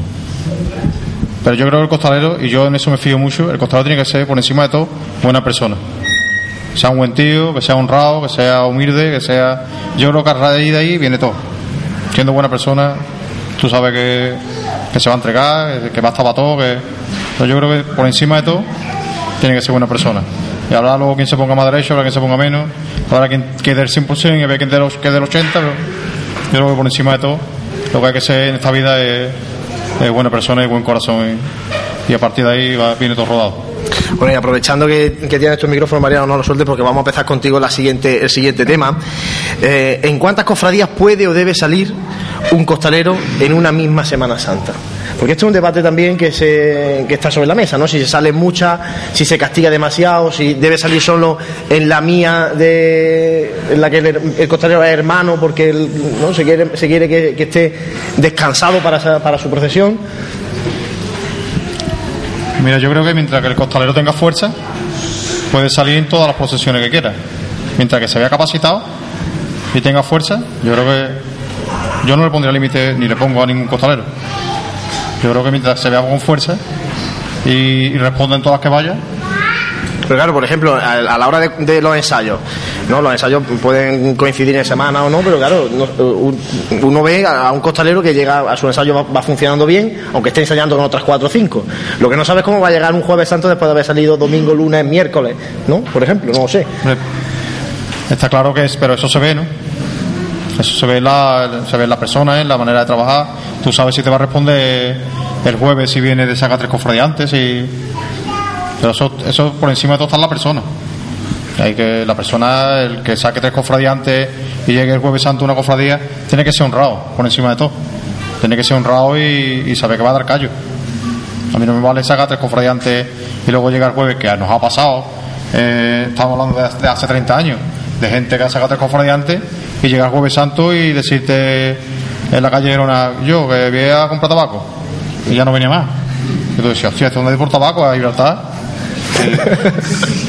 o yo que, que vi ahí, eh, que está ahí mi novia, que voy a salir un momento, venga, vale. Y ya no venían más, y por eso te digo que eso está en la persona. Y, y yo no creo que se tenga que poner límite. O sea, los límites se tienen que poner cada uno. José Carlos, ¿qué opinas de, de este asunto? Acércate un poquito el micrófono o acércate tú a él. Totalmente de acuerdo. Volvemos al caso de, la devoción. No hay ninguna máquina que a mí me permita saber si, esa persona puede o no puede sacar más cofradías. Tiene que tío honrado y decir hasta aquí llego, hasta aquí llegan mis fuerzas.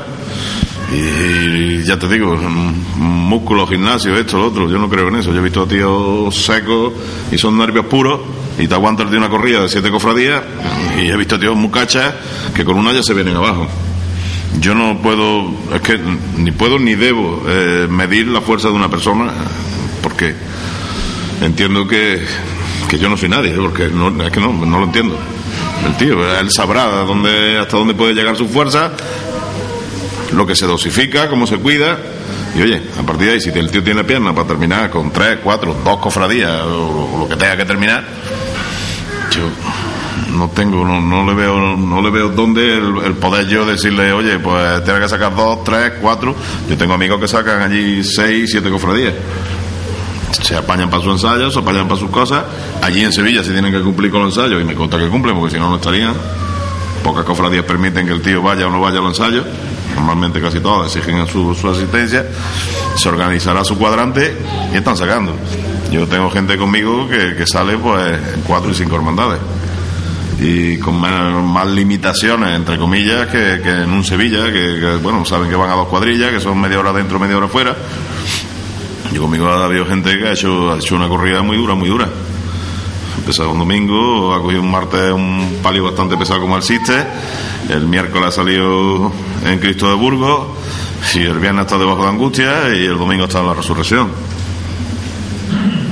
Y si lo hago que se levante, no es Conan. Entonces, él ha sido humilde, él sabe hasta dónde llega, oye, que camine y que, que demuestre lo que, lo que él puede. Yo no le veo, el saber yo cuántas puede y cuántas no, no lo, yo no lo puedo saber. Juan, y el marcar, por ejemplo, que, que, se de- que se dosifique hasta que llegue la mía y luego ya después que haga lo que quiera. Eso es lo que yo te iba a decir. Yo ahí en esa pregunta primera que ha hecho, yo voy a pecar un poco de egoísta, sinceramente. Quizá porque yo solamente saco una hermandad a la calle y además es el jueves que pilla en mitad de la semana. Entonces a mí me gustaría que la gente de mi cuadrilla, evidentemente, sacara única y exclusivamente mi cofradía o mi hermandad. Si me apura mucho a partir de ahí, a partir del jueves, cuando nosotros terminemos, que saque las que quieras. Por eso digo que. Ya la semana siguiente, si quieres, ¿no? Que ya hay un montón. Bajo mi punto de vista, yo ahí sí, sí peco de egoísta. Y es lo que a mí me gustaría. Evidentemente no estamos en esa tesitura, porque, bueno, no estamos, tampoco estamos nosotros en disposición de marcar a la gente cuántas cofradías puede sacar o cuántas hermandades puede sacar o no. Pero mi punto de vista ahí sí es bastante egoísta. Ángel, tu opinión. Mi opinión al respecto, vamos, yo creo que, que mientras el costalero tenga fuerza y sea honrado con, con la cuadrilla, ya no con la, con la hermandad ni con el capataz, sino con sus compañeros, yo creo que tiene que ser honrado.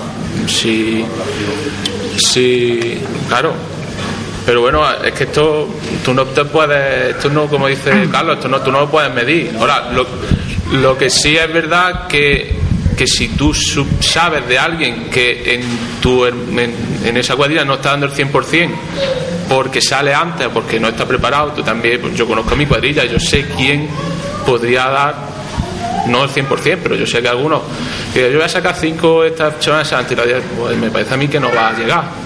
Yo creo que ahí también está un poco eh, eh, el, el contacto capataz costalero de decirle, oye, pues yo creo que ahí no vas bien. Me da a mí la sensación, además que le está, quizá le estás quitando el puesto en la cuadrilla a alguien que sí lo va a dar. Creo que todo esto es muy elástico y todo esto es muy, es muy de personal de la cuadrilla y hay gente que sí puede y gente que no puede. Que es muy difícil valorar, yo creo que es muy difícil valorar.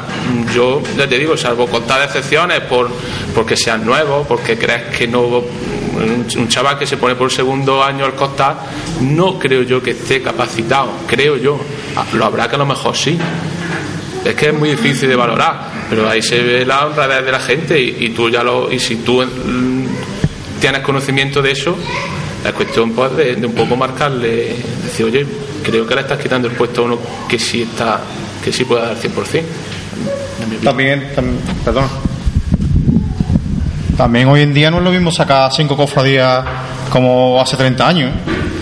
Porque lo que ha dicho José Carlos, sacar cinco cofradías hoy en día eh, a- con, con cuadrilla doblada. El costalero está, una cofradía de 8 horas, el costalero está dentro del paso 3 horas. Pero por eso digo ¿Tres yo que, y media? que, que depende, de, por lo mejor en, en tu cuadrilla hay gente que está muy hecha. Mi cuadrilla, eh, el 70% de la cuadrilla no lleva más de tres años con el Entonces, ca- cada, ahí cada, yo sí cada casa hay un mundo. diferencia, o sea, Mira, yo os voy a contar una cosa, que mi mujer está por ahí sentada, le puedo preguntar si es verdad o mentira. Yo sacaba, el domingo nunca sacaba nada, yo sacaba lunes, sacaba martes, sacaba miércoles, sacaba jueves, y el jueves recogía la saltación y me iba a Triana. Sacaba el misterio de las tres caídas.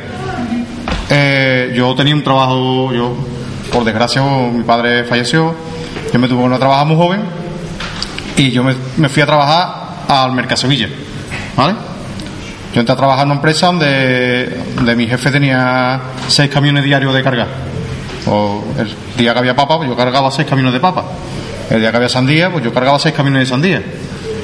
Yo, yo no era Conan, pero yo me reía de los pasos. Me reía de los pasos porque yo me llevaba tu- 365 días al año cargando. Pues mira lo que me pasa.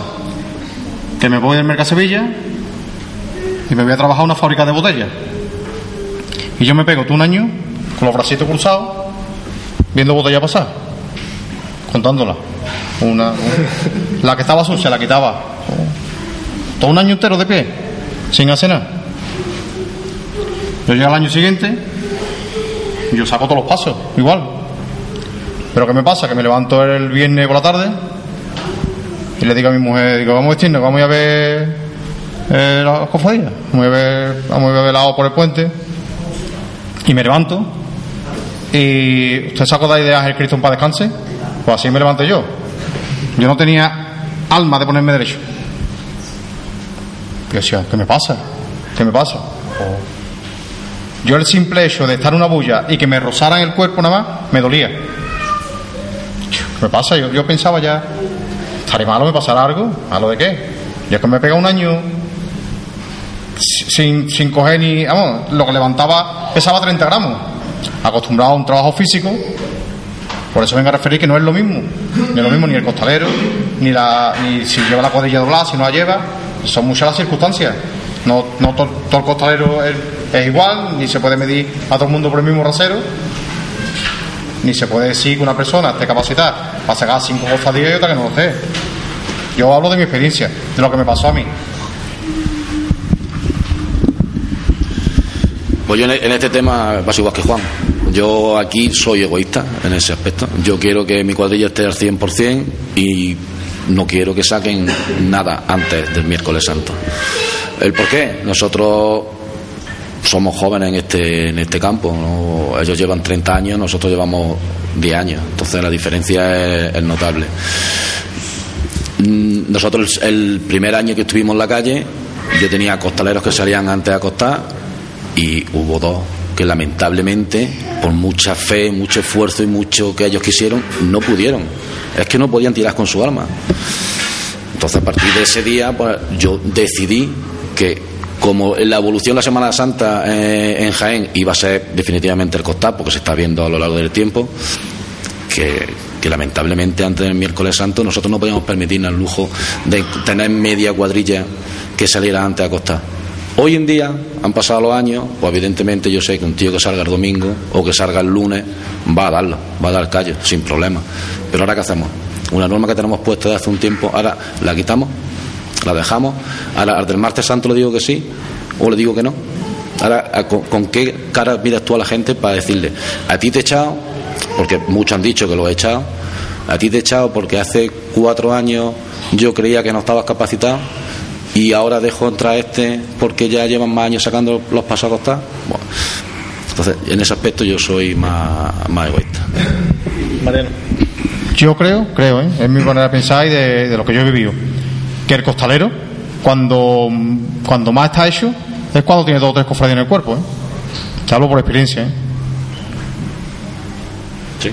El costalero que llega eh, limpio a un día, con Sevilla pasa, el costalero que lleva limpio ese día, ¿te puede rendir o no te puede rendir? El que ya trae tres cofradías en el cuerpo, ese te va a rendir seguro, ¿eh? si es buen costalero. ¿eh? Pero volvemos a la, a la misma, Mariano. Ya tienen una experiencia de muchos años. Aquí estamos empezando, a fin de cuentas estamos empezando. No, los dos, ¿no? Habla José Carlos y ahí tenemos una pregunta en la, en la sala. Si no era un poquito, yo terminar Matiza, ya José Carlos. so- sobre la experiencia mía, ojo, sobre la experiencia mía. Yo no quiero ni decir, pero yo en la exclusividad eh, no creo, y no es porque yo saque ni cuatro ni cinco hermandades, sino porque considero, uno, lo que dice Mariano, la persona viene más preparada, y dos, por descontado, no es lo mismo eh, una persona que se dedique y haga cuatro o cinco ensayos a otra persona que venga con una experiencia, con, con- una trayectoria, sepa soportar los kilos, sepa coger el andar siempre y el tío venga más preparado de otras hermandades. Eh, si lo extrapolamos un poco al, al tema de, de antiguamente, esto viene más o menos a como cuando la cofradía de la madrugada, que no me acuerdo qué año fue, cuando cortaron a los profesionales y los concentraban en las casas de hermandad. Pero claro, es que aquellos que eran 30 tíos que venían del domingo, lunes, martes, miércoles, jueves, y agarraban la madrugada y el viernes trabajaban de nuevo. Y la cofradía de la madrugada, las más fuertes, lo que hicieron fue vetar que las cuadrillas, la que quisiera trabajar en el Gran Poder, por ejemplo, esa gente se tenía que concentrar a las 8 o las 9 de la tarde, o antes, en la dependencia de la hermandad. Creo que no es el caso, porque es que en aquellos, pero bueno, a lo mejor podían tener inclusive esta razón, venían muy castigados de muchas hermandades, y claro, si, si es que era entonces del jueves que terminaba la hermandad, se tenían que salir corriendo y coger otra y echarse a la calle. Y ellos intentaron aquello, y, y bueno, por un lado funcionó, por otro lado no funcionó tanto. Yo estoy totalmente de acuerdo con Mariano en el aspecto de que con dos, tres cofradías el tío, el tío va a rendir siempre. Bueno, pues la pregunta de la sala. Nombre, espérate que te abrimos. Bueno, buenas tardes. Mi nombre es Manolo. Eh, yo soy auxiliar de la estrella, soy auxiliar de Carlos, costalero, en varios pasos de los que hay aquí. Y entonces mi pregunta era, una era para Juan y otra era para un poco para todos, ¿no? El tema es, eh, el hecho de cortar a los costaleros el que solamente el miércoles santo, ¿no te da miedo a la hora de que, ah, como tú bien has dicho, todos los pasos van a salir a costal? Llega el momento en el que te quedes sin costalero. Eh, no lo sé. Puede ser. No te voy a decir ni que sí ni que no. Por ahora mismo, los costaleros que tenemos nosotros, eh, te puedo decir que el 90% no salen antes del miércoles santo en ninguna hermandad. Ni a costar ni a doble trabajadera. Ahora mismo. No lo sé. Esto no es una cosa que nosotros podamos controlar y predecir el futuro. Eh, Te vuelvo a decir lo mismo. eh, a mí me quedan dos años, dos Semanas Santas. El capataz próximo que entre, si yo no sigo, puede decir, a partir de ahora se abre aquí la veda y entra todo el mundo. Son cosas que no puedes predecir.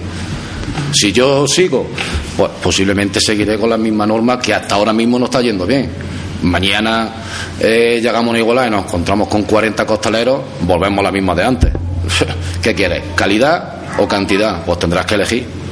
Y tendrás que coger, callarte, agacharte y entrar por el aro. Pero mientras que podamos seguir manteniendo el tema como lo llevamos, lo seguiremos manteniendo. A no ser que el hermano mayor me diga lo contrario. Porque las normas, en este caso, no las pongo yo. Bueno, las pongo yo porque el hermano mayor me deja. Pero si ahora me llega el hermano mayor me dice, no, Juan, se quita esta norma, esta, esta y esta. Y ahora se hacen las cosas así, así, así. ¿Que estoy de acuerdo? Seguiré. ¿Que no estoy de acuerdo? Pues diré, mira, ponte tú y lo haces si crees que eres mejor que yo. Pero hasta ahora mismo es la norma que vamos a seguir llevando. ¿Alguien más que responda a la pregunta que planteaba Manolo? ¿La sala? Manolo, ¿va a hacer a... Vale, bueno, pues entonces seguimos, seguimos con, la, con los temas que tenemos nosotros aquí marcados en el guion. ¿Cuántos ensayos necesita una cuadrilla? Y esto ya sé que también varía mucho en función de la cuadrilla, lógicamente, ¿no? Pero ¿cuántos? Porque, eh, ah, mira, por ahí sí que hay una pregunta, Ramón, a ver si... lo puede- Un segundo, y un, se- Eh, ¿Me dice su nom- precisamente por cortar un poquillo con el guion. ¿Me dice su nombre, por favor? Antonio, Antonio, ¿eh? ¿costalero de alguna hermandad? costalero en general. Costalero general, vale, pues adelante. Eh, según quien te habla, incluso la misma persona en distintos foros, en esto costal está todo inventado o no. No sé si sabéis por dónde voy. Va y va a ensayo, la primera con 5, la segunda con 6, la cuarta con 5 otra vez. Ves palios que andan diferentes, al año siguiente andan igual por la anilla tórica de no sé qué que se pone. Esto sigue en evolución. El costal de doble trama, de triple trama, de cuádruple trama, el de saco de un tipo, incluso los que digamos que los que se ciñen a la tradición más antigua están todavía en constante evolución. ¿Qué pensáis de- del tema? ¿Todo lo que teníais que saber y todo lo que teníais que aplicar está aplicado? ¿O sois tendentes a, a seguir investigando? Seguir investigando individualmente, no esperar a que investigue otro y ya veo yo si lo aplico. ¿no? Muchas gracias. Adelante. yo, por, eh, yo por mi parte está todo inventado, ¿no, Antonio? En el aspecto, en el aspecto por mi parte está todo inventado. Eh, yo aprendo de lo que ya se ha hecho. Yo no estoy innovando nada ni jamás innovaré porque si yo busco aprender, estoy buscando aprender de lo, de lo, que- de lo que ya hay, de lo que ya existe y de lo que ya se palpa. ¿Yo qué me voy a inventar? Eh, ¿Cuatro muelles en las patas un paso para que vaya dando botas cuando lo ría? Es que eh, estamos, que no lo sé, eh, en el tema de... Es que lo... El que de la cuadrilla de la Macarena, cinco tíos delante, seis. Eh, el palio de la paz este año anda igual que los otros palios. ¿Esto sigue, se sigue investigando Se sigue investigando, ¿no? Se, sigue la gente empecinando en cambiar el mundo. Y el que esté investigando e innovando, claro, la verdad es que, es que el que esté investigando e innovando, si, si al final lo que inventa lo hace bien, vale. Ahora, lo más normal es que se estampe o se estrelle y, y líe una, una 21 y entonces tengamos problemas luego los demás, porque esto se trata de una cosa, que el que inventa como, como lo estropee, lo que haya inventado, todo eso revierte en todos los demás capataces y revierte sobre todo en las cuadrillas que están más escasas, por ejemplo, cuando hay una invención en una nueva forma de igualar WX al cuadrado o cosas así, que los tíos inventan aquí ya un- unas paranoias, hay gente que ha, ha llegado a, a vencer a un costero el palo, otro que te igualan los chicos adelante y los hartos atrás. ¿Innovaciones? Sí.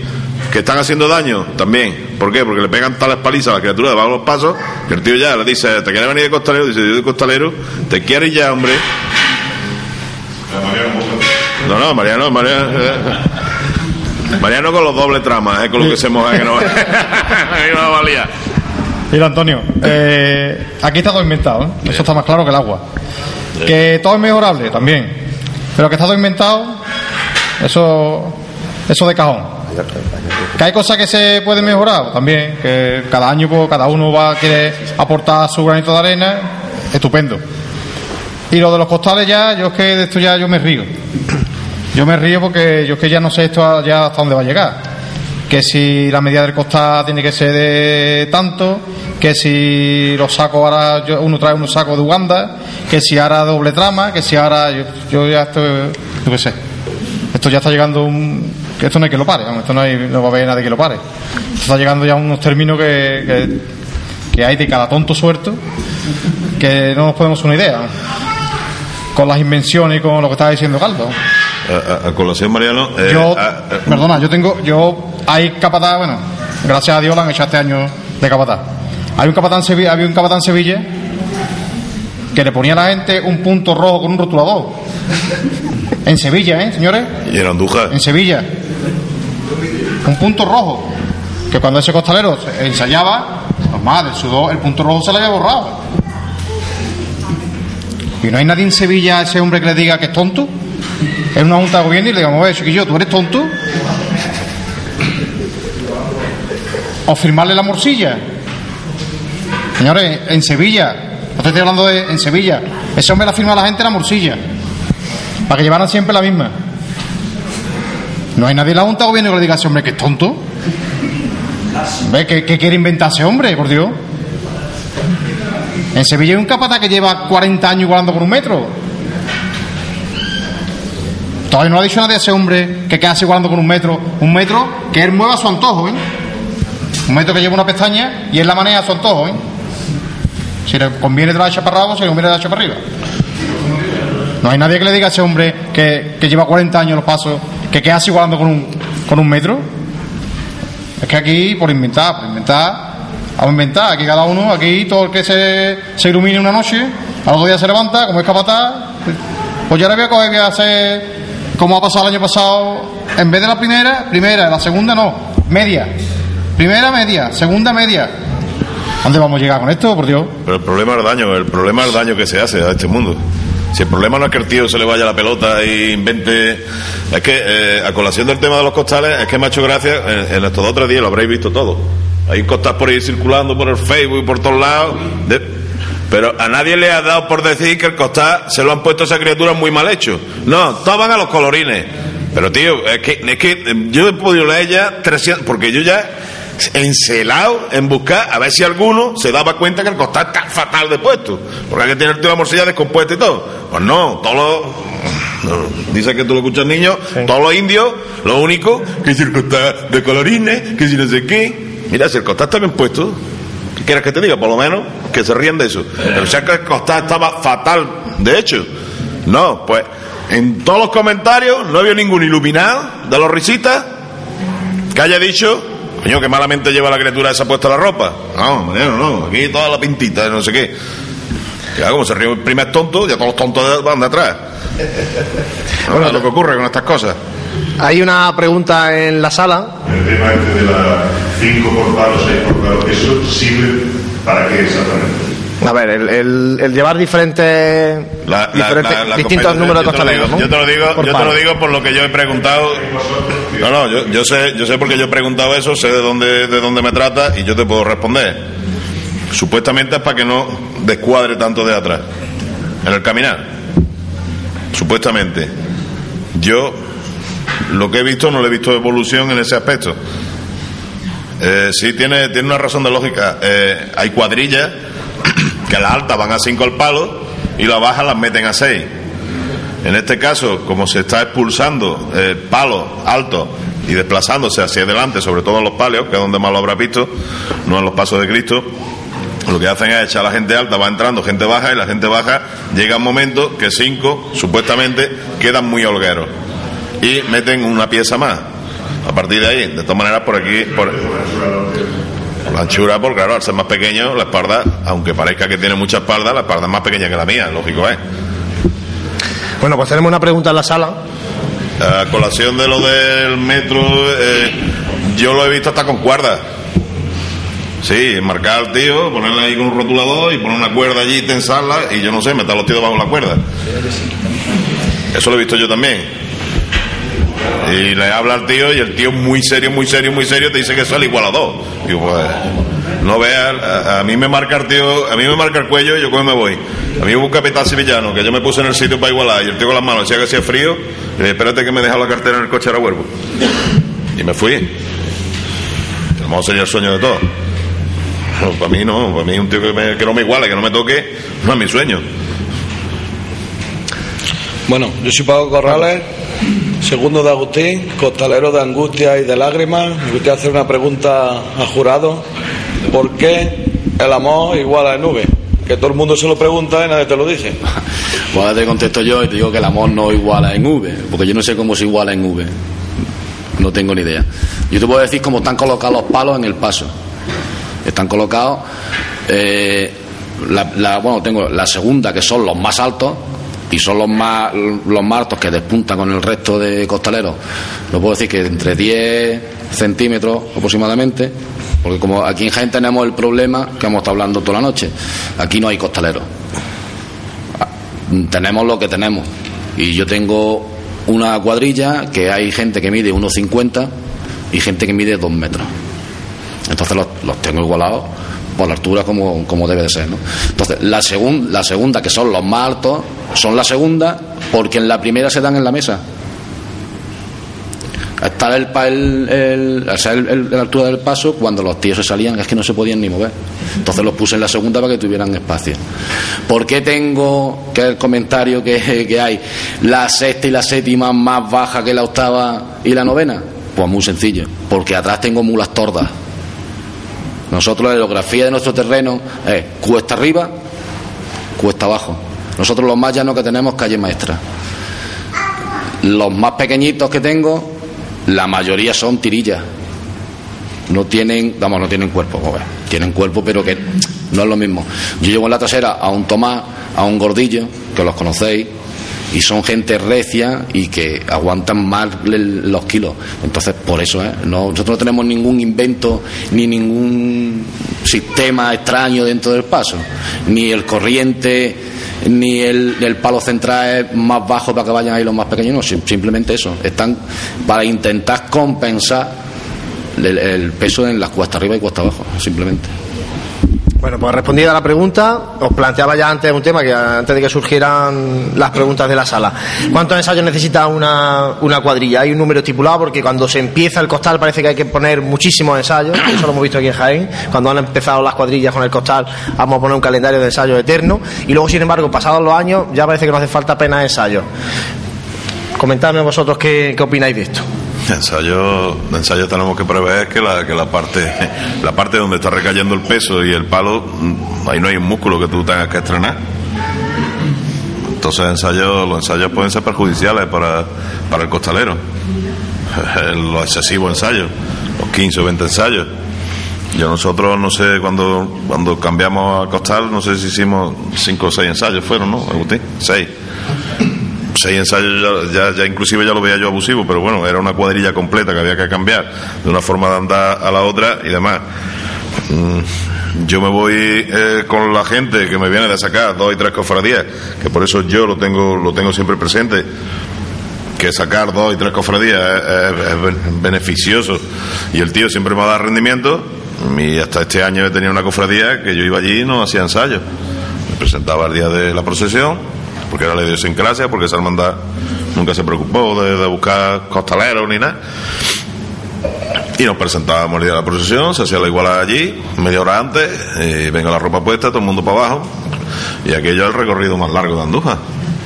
Y el paso iba y venía y, le dábamos un buen torro aquello y, y tan felices, y luego nuestro arroz, y, cada uno para su casa. Yo en los pues, no sé, cada cual puede poner lo que quiera. Yo- Pero bueno, apuestas por pocos, ¿no? yo poco, es que Lo si la manda necesario. que al final, que te vuelvo a repetir, que aquí no tiene un músculo que tenga que entrenar, que tiene un hueso y un pellejo. Al final, o la empieza, claro, claro, es que ahí no hay un músculo que está entrenando ahí. Pues yo me voy a hacer pesas, yo con las pesas me lío pum pum pum y me sale una bola aquí. Pero aquí como me salga la bola, al final lo que termina es destrozado de aquí. Por lo menos bajo mi punto de vista. Mariano. Yo, yo creo que eso te lo marca las necesidades de cada, de cada uno, ¿no? Eh, en Sevilla, por ejemplo, cuando empezamos a ensayar la cuadrilla de hermanos, eh, pues había hermandades que, empezó, que empezaron a ensayar en septiembre y en octubre, ¿no? Eso, yo creo que eso te lo va a marcar las necesidades, me imagino que aquí en Jaén, pues cuando se cambia una cuadrilla de, al hombro a, a costar, pues me imagino que será igual. ¿eh? Y habrá que hacer muchos ensayos y habrá que, que la gente se haga costar y eso te lo, yo creo que eso te lo va a marcar las necesidades de, de- cada momento. Eso no es. Yo sí es verdad que yo en, en los caballos hacía cuatro ensayos y hoy en día hago dos. Pero hago dos porque yo llevo con la misma gente prácticamente siete o ocho años. Y, y yo te puedo decir que yo al, al día de hoy, en los cuatro o cinco últimos años he tenido cuatro o cinco bajas. Son prácticamente la, la misma gente. Entonces, eso te, eso te marca la necesidad de cada momento y de cada cofradía. Y, y que- quería hacer un ápice de, de antes de lo que, de lo que ha comentado el, de Antonio, que de lo de inventar y todo eso. Él, por ejemplo, no ha inventado nada. Él, por ejemplo, lo que yo veo aquí en Jaén, él se ha buscado su habichuela. Él te refiere a Juan Jurado, a Juan Jurado en el, en el Paso Lamo cuando ha explicado la, la distribución que hace de, Juan, de los Juan no ha inventado nada en esto. Juan lo que se ha buscado es su habichuela. Buscar a la gente que tiene y, y ha hecho, ahí en la traba- ha hecho la- lo que ha podido hacer, lo mejor posible y ya está. Estamos hablando de, de hablando de inventar. Hay quien quiere inventar por inventar. Por ejemplo, él, yo creo que él no ha inventado nada. Él lo que ha dicho es buscar hacer su habichuela con su gente y ya está. Ángel, el número de, de ensayos, que en el caso vuestro del, del palio de las lágrimas, también lleváis poco tiempo con el, con el costal. Nosotros empezamos con, con algo más de ensayo. El primer año cuando cambiamos hicimos nueve y el año pasado hicimos cinco y este año vamos a hacer cuatro. Yo soy de la opinión que, que a cuadrilla hecha mientras menos mejor. La cuadrilla hecha mientras porque la gente un poco se quema también y tampoco yo creo que en nuestro caso, una vez más que el ensayo como tal de kilos y. porque lo que nos diferencia a nosotros, a nuestro palio del resto, un poco es el son nuestro, que es más lento, de palio de cajón, y es lo que más a la gente un poco le cuesta coger más que otras cosas. Pero que no- yo soy de la opinión que con una cuadrilla hecha, mientras menos mejor. Juan Raya. Bueno, nosotros hace algunos años, la verdad es que en el Palio del Rosario sí teníamos la costumbre de meter bastantes ensayos. La verdad es que ahora tenemos un grueso de cuadrilla bastante, bastante hecho y realmente ahora metemos algo menos, pero también tienes que pensar un poco que los ensayos son necesarios. Hay gente que se incorpora, se incorpora nueva, ¿vale? Entonces realmente esa gente tienes que hacerla y los ensayos son precisamente para eso. Pero afortunadamente últimamente nosotros venimos encuadrando como cuatro ensayos, cinco ensayos, cosas así. Juan Jurado. Pues nosotros cuando empezamos el primer año pusimos 18, 19 ensayos, no recuerdo más, exactamente lo que pusimos. De, de esos 17, 18 ensayos perdimos eh, la mitad haciéndonos la ropa. Tú fíjate, vinieron las familias de, de Linares a echar una mano, Andrés Caparrós con, con ellos, y nosotros perdimos mucho tiempo haciéndonos la ropa. Perdimos mucho tiempo, evidentemente yo igual no tenía ni idea, nos enseñaron ellos. Eh, la gente se iba incorporando, eh, tenías que volver a igualar, o sea, fue un, un desastre. Yo muchas veces digo, menos mal que ese año no llovió y no salimos a la calle, es verdad. hay, que ser, hay que ser sinceros. Eh, ahora, el año pasado hicimos seis ensayos, creo que fue. Cuando la gente vio el calendario de ensayos, encima me la liaron, que querían más ensayos. Bueno, depende, es que depende. Como dice, para enseñar a la gente nueva, vienen bien. Para hacer convivencia, vienen bien. Eh, es que depende. Yo mejor este año le pongo cuatro ensayos y en la próxima reunión me la lían. Y me dicen que quieren tener tres o cuatro ensayos más. Es que ya eso depende del momento. Teniendo la cuadrilla hecha, evidentemente. Agustín Ubeda. Bueno, nosotros venimos con una media de hace muchos años de cuatro o cinco ensayos. Ya llevamos muchos años haciendo lo mismo. Sí es bien que cuando pasamos de doble trabajadera a costa, ese año sí, sí hicimos más, pero que nosotros llevamos ya muchos años teniendo una media de cuatro es la media que nosotros estamos teniendo. Con el Rosario este año hemos hecho dos.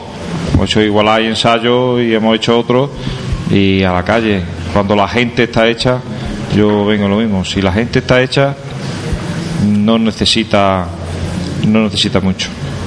Bueno, y otro aspecto que ponemos sobre la mesa de los que suele generar polémica, la indumentaria del, costalero. Que esto trae miga, porque está del que va llamando mucho la atención y le gusta que le vean que es costalero, al que no llama tanto la atención. Hay gente que critica una cosa, que no critica la otra. ¿Qué plantea Agustín? Bueno, mira, yo mm, yo es que me río de los que ahora dicen es que los costaleros con el costal, con el gorrito. Bueno, yo yo y de todo he sabido que ha habido gente, nosotros aquí en Jaén lo típico era la toalla. O sea que antes alguien a las 8 de la mañana se colgaba su toalla ¿eh? en el cuello y salía de costalero a lo mejor a las 9 de la noche. ¿no? Y ya todo el mundo sabía que era costalero. Y antes no pasaba nada. Ahora, si y los costaleros llevan el costal de una manera o de otra, ya son ¿Yo qué quiere que te diga? Que cada cual, mientras que el costalero lleve la ropa bien colocada, bien puesta y no vaya haciendo mucho organzo, ¿eh? Que el problema es que haga, que, que, que se ponga lo que quiera. Pero el problema es ese. Es que llega un punto que ya, ya eres flexible y cuando quiera acordar, tiene. Yo he visto aquí en Jaén, en, en costales adamascados, costales bordados, hasta arriba. Por final llega, llega un punto que tienes que cortar. Y todo el mundo unificado, todo el mundo uniformado, mismo color. Porque mm, aquí criticamos mucho de que si exportamos, traemos de Sevilla, pero no nos fijamos lo que traen muchos costaleros de los feos de Sevilla, que también lo hay. Este año han, echado uno, no se me acuerdo de que el mandadero este en el petadito de Montesión, creo que era. Es que, o el año pasado, la, es que nos fijamos en muchas cosas.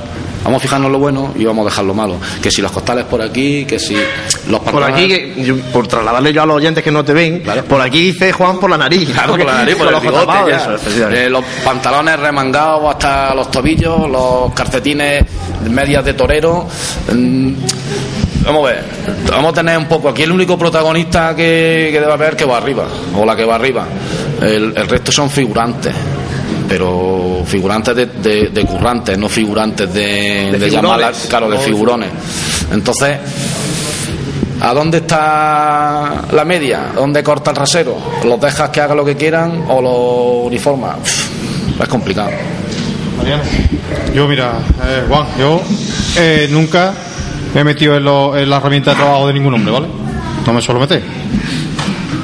Lo que sí te puedo garantizar que conmigo no sale nadie con un costal que no guarde el decoro.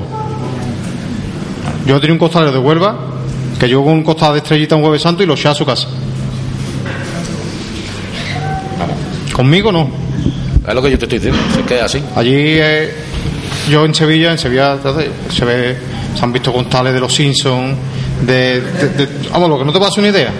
Conmigo, de luego, no. Yo nunca me he metido, si el costal es blanco, es amarillo, es rojo, es de cuadro, yo en eso no me meto. Pero con el, con el que guarde el decoro, sí. Claro. Mira, cuando yo llegué a la carretería, resulta que la carretería obligaba a los, a los costaleros con el costal blanco. Yo a la primera reunión que tuvimos con el hermano mayor, mi pregunta fue, lo del costal blanco, ¿por qué? No, esto se dijo en su día, para acá, para allá. Y bueno, ¿y no puede venir un costalero con el costal negro? Sí, o con el costal azul. Sí. No, no tiene por qué ser blanco, ¿no? Sí, sí.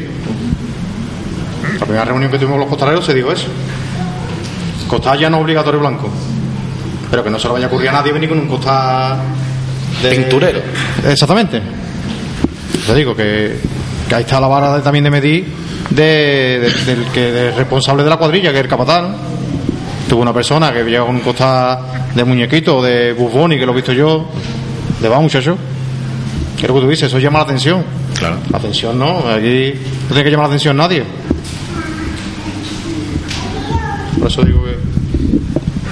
No, no, sí, más o menos es lo que te, lo que te iba a decir Mariano, es lo que te digo yo, en el aspecto de lo que es lo extravagante de, de la tela que utilicen para confeccionarse el costal, no debe de, estar debajo de un paso eso, y debajo del paso, si al fin y al cabo fuera el tío que se mete de los a losa, pues bueno, mientras se salga y se meta sin que se vea, pero al final es que esa gente lo que va buscando es más protagonismo, son los que se ven por mitad de la fila de los nazarenos, los, los que están en todas las fotos, en la cruz de guía, con la cerveza como se han visto otros dentro de los cortejos y demás.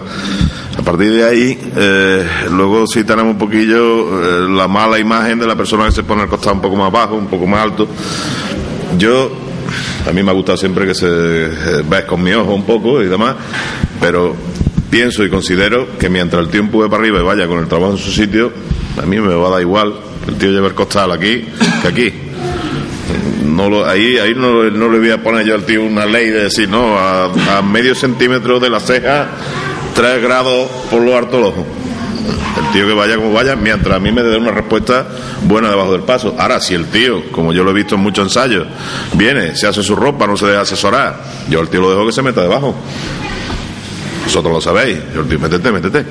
Cuando el tío va allí tronchado allí, ya verás, tronchado con una gamba, con los ojos se le van a salir de la bolilla a los ojos, y el tío ya muerto, le digo, me deja que te haga la ropa un momentín.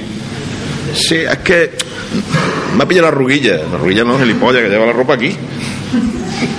El costal sí lo lleva aquí, pero, pero la musilla que la lleva aquí. Ponte la musilla en tu sitio. Ahora se mete el tío y se. Es que a partir ya, casi que al final del ensayo, como hubo uno que nos pidió hasta una tablilla. Iba el tío que se iba a morir. Y al final del ensayo, después de hacer la ropa, me pide el tío una tablilla. Esa es la parte que yo. A partir de ahí, si, si nos metemos ya en uniformidades y demás, ahí ya hay más cancha para comentar.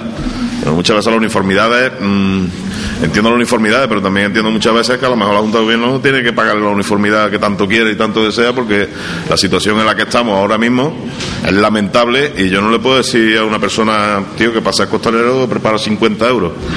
Y la criatura a lo mejor está para que, para que con este paseo que hemos hecho por la mañana le damos, le damos una cantidad de, ese alimento, porque está pasando verdadera fatiga. Y, y yo, y yo con qué rasero digo al tío, como tú no tienes dinero, no tienes derecho a ser costalero. Yo me pongo, me pongo en esos temas, muchas veces discuto con parte de Junta de Gobierno y, y me enciendo. Me enciendo porque, porque lo considero que es de, de poco cristiano y de algunas cosas más que, que en un micrófono sobran decirlas, pero sobre todo poco cristiano. Si tanto hablamos de la fe, la devoción y demás, y ahora cohibimos al tío que, que o tiene dinero o no sale de la hermandad porque no tiene la sudadera que tiene que llevar, o la camiseta, o las zapatillas, y algunos, algunos para más que encima te piden zapatillas de esparto en las uniformidades, cuando sabe que las zapatillas de esparto lo único que hace es tener un problema grave en la planta del pie, porque lo que está abriendo el pie, eso, no tiene una sujeción y demás. Yo creo que ya que tenemos ya, es que ya hay zapatillas ya que tienen hasta muelle, vamos, el tío si le da un botón salta al paso. De ahí a que nos tengamos que ir por- por- porque a la Junta de Gobierno le guste, que yo no digo que no le guste esa uniformidad, pero regálala. Eh, me gustaría que Mariano contara la anécdota de- del Calvario, que es buenísima, es buenísima en el aspecto de la uniformidad y de buscar las zapatillas y demás. Mira, esto, esto pasó en los años eh, 70, por ahí más o menos. Eh, el compadre de mi padre, eh, Joaquín, para descanse, eh, este hombre iba a trabajar con las zapatillas estas de paño de estas por casa. Este hombre no podía llevar de estas de cuadro que, de toda la vida. Este hombre no podía trabajar de otra manera, pues se le, eh, se le abrían los pies. El pobre andaba más malamente que, yo con el dinero. Y el pobre, pues, y llegamos, llegó al Calvario con, con Sábado Dorado, fue ir a la cofradía del Calvario, y llegaron a Nicolás y lo vio el hermano mayor y le dijo a Salvador que, que ese hombre no podía salir con, con la zapatilla de paño, ¿no? Que ahí tenía que ir todo el mundo con zapatos negros y. Entonces Sábado Dorado le dice, "Oye, este hombre cómo no va a salir si este hombre es mi patero, mi hombre de confianza, Sábado Dorado era muy bruto también. Eh, discutió con el hermano mayor, le dijo que se iba, total que Sábado Perales, que iba de segundo entonces con, el- con Sábado Dorado, se le ocurrió, dice Salvador, en la calle Sierpe hay un betunero que, que yo voy a coger y le voy a decir que, que, me deje, que me venda un trozo de esto de betún, lo que sea, y le damos las zapatillas. Total, que Salvador se va a la calle Sierpe, a- hay una de las pocas calles, al bar donde paraba este hombre la madrugada, y está allí, le explica la situación, el hombre este le dice que cómo le va a vender betún, que, que era su herramienta de trabajo, ¿no? Que total, que lo convence, eh, vamos, lo convence, me imagino, pagándole. Y lo lleva hasta el Calvario. Y va allí, a este hombre lo sientan allí en una silla, y el betunero le dio eh, el betún correspondiente a la zapatilla, y salió con la zapatilla de paño teñida de negro, vamos. Uniformado, a su estilo. Bueno, al final salió con sus zapatillas con las que iba a gusto. Juan Raya, ¿qué opina de la indumentaria y de, ese- y de fijar indumentaria para cuadrillas completas? Fijar indumentaria dentro de un orden, ¿no? Porque al fin y al cabo tener en cuenta que el costalero lo que realiza es un trabajo, ¿no? Y debe de trabajar de la manera que más cómodo esté. Dentro de un orden, pues, como podría ser, no sé, pues el calzado tiene que ser de tal color. Nosotros nuestra banda, por ejemplo, el calzado suele ser negro, pero no exigimos un tipo de calzado en concreto. ¿eh? Y luego en el tema del costal, lo mismo.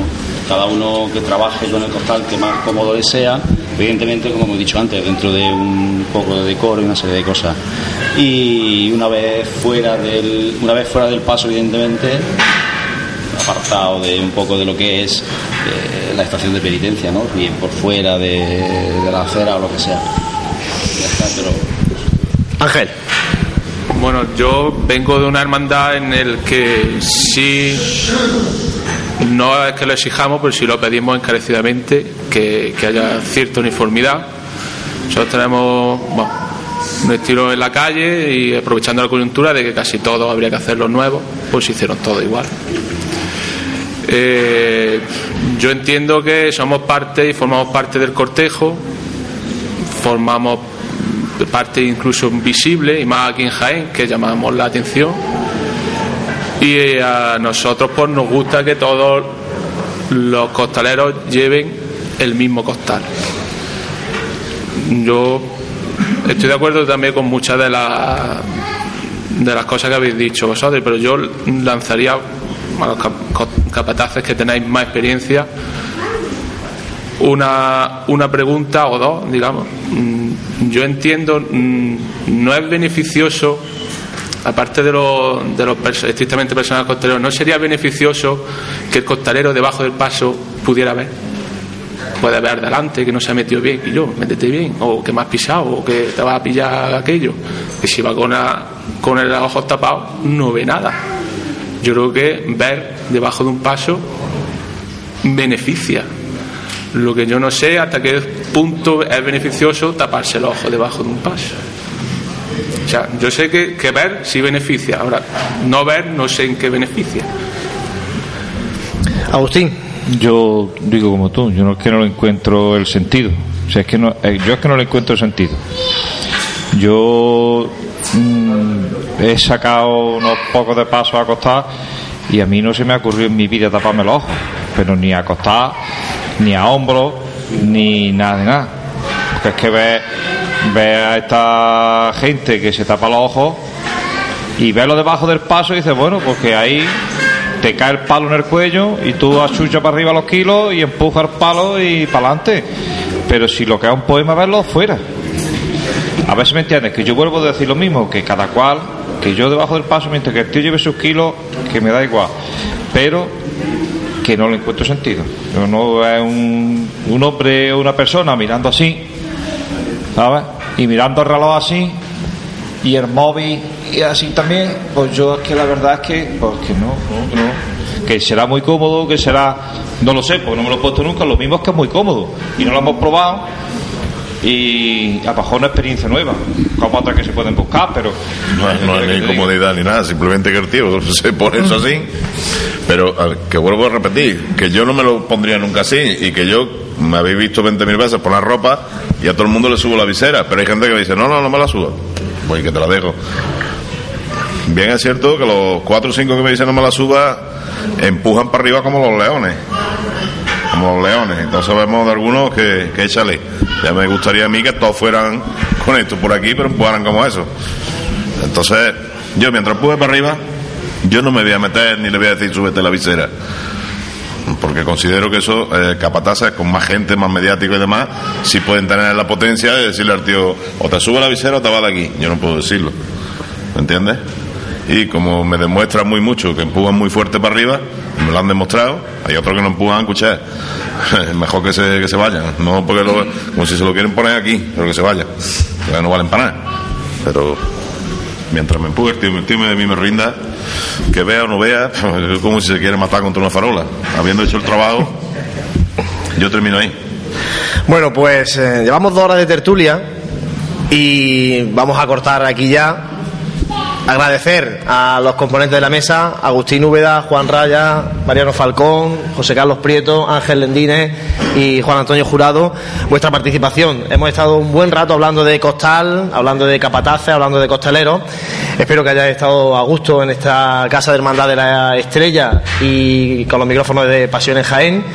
Y bueno, pues a seguir trabajando en esto del costal. Muchísimas gracias a todos. Muchísimas gracias a todos los que estáis de oyentes. Algunos habéis participado, otros, bueno, os da un poquito más de vergüenza y, habéis callado. Ahora cuando terminemos seguramente les preguntaréis cosas fuera de micrófono, pero bueno, eso es lo que toca.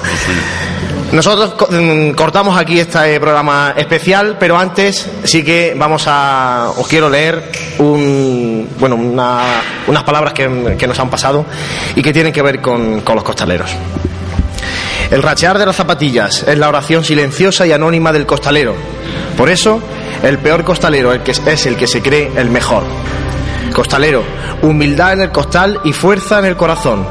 Enseñemos mientras aprendemos y aprendamos al enseñar, no de viejo al nuevo, sino de costalero a costalero. Se hace la ropa. Dos compañeros arman el costal de tela color negro. Simboliza el luto universal. Faja y zapatillas, camiseta y medalla. Buscan su trabajadera para llevar a Jesús y María en plena libertad. Suena una marcha procesional que no silencia las palabras de un capataz, esas que deja en la madrugada lejana de un ensayo, aquello de no se puede hacer mejor, no se puede hacer mejor, qué bonito, valiente. Sigo recorriendo mi particular estación de penitencia. Vamos, cuadrilla, elevada al cielo, a la madre que protege al costalero. Escuchad con renovado aliento la voz de un capataz que rompe la magia del silencio. Hermano costalero, eres tú pasión y dolor, tú eres esfuerzo y sudor, eres el cirineo de una hermandad de gloria y pasión. Cuando entras en tu barrio, el alma llora en silencio para repetir sin cesar, Dios mío, qué orgullo ser costalero. Buenas noches y muchas gracias.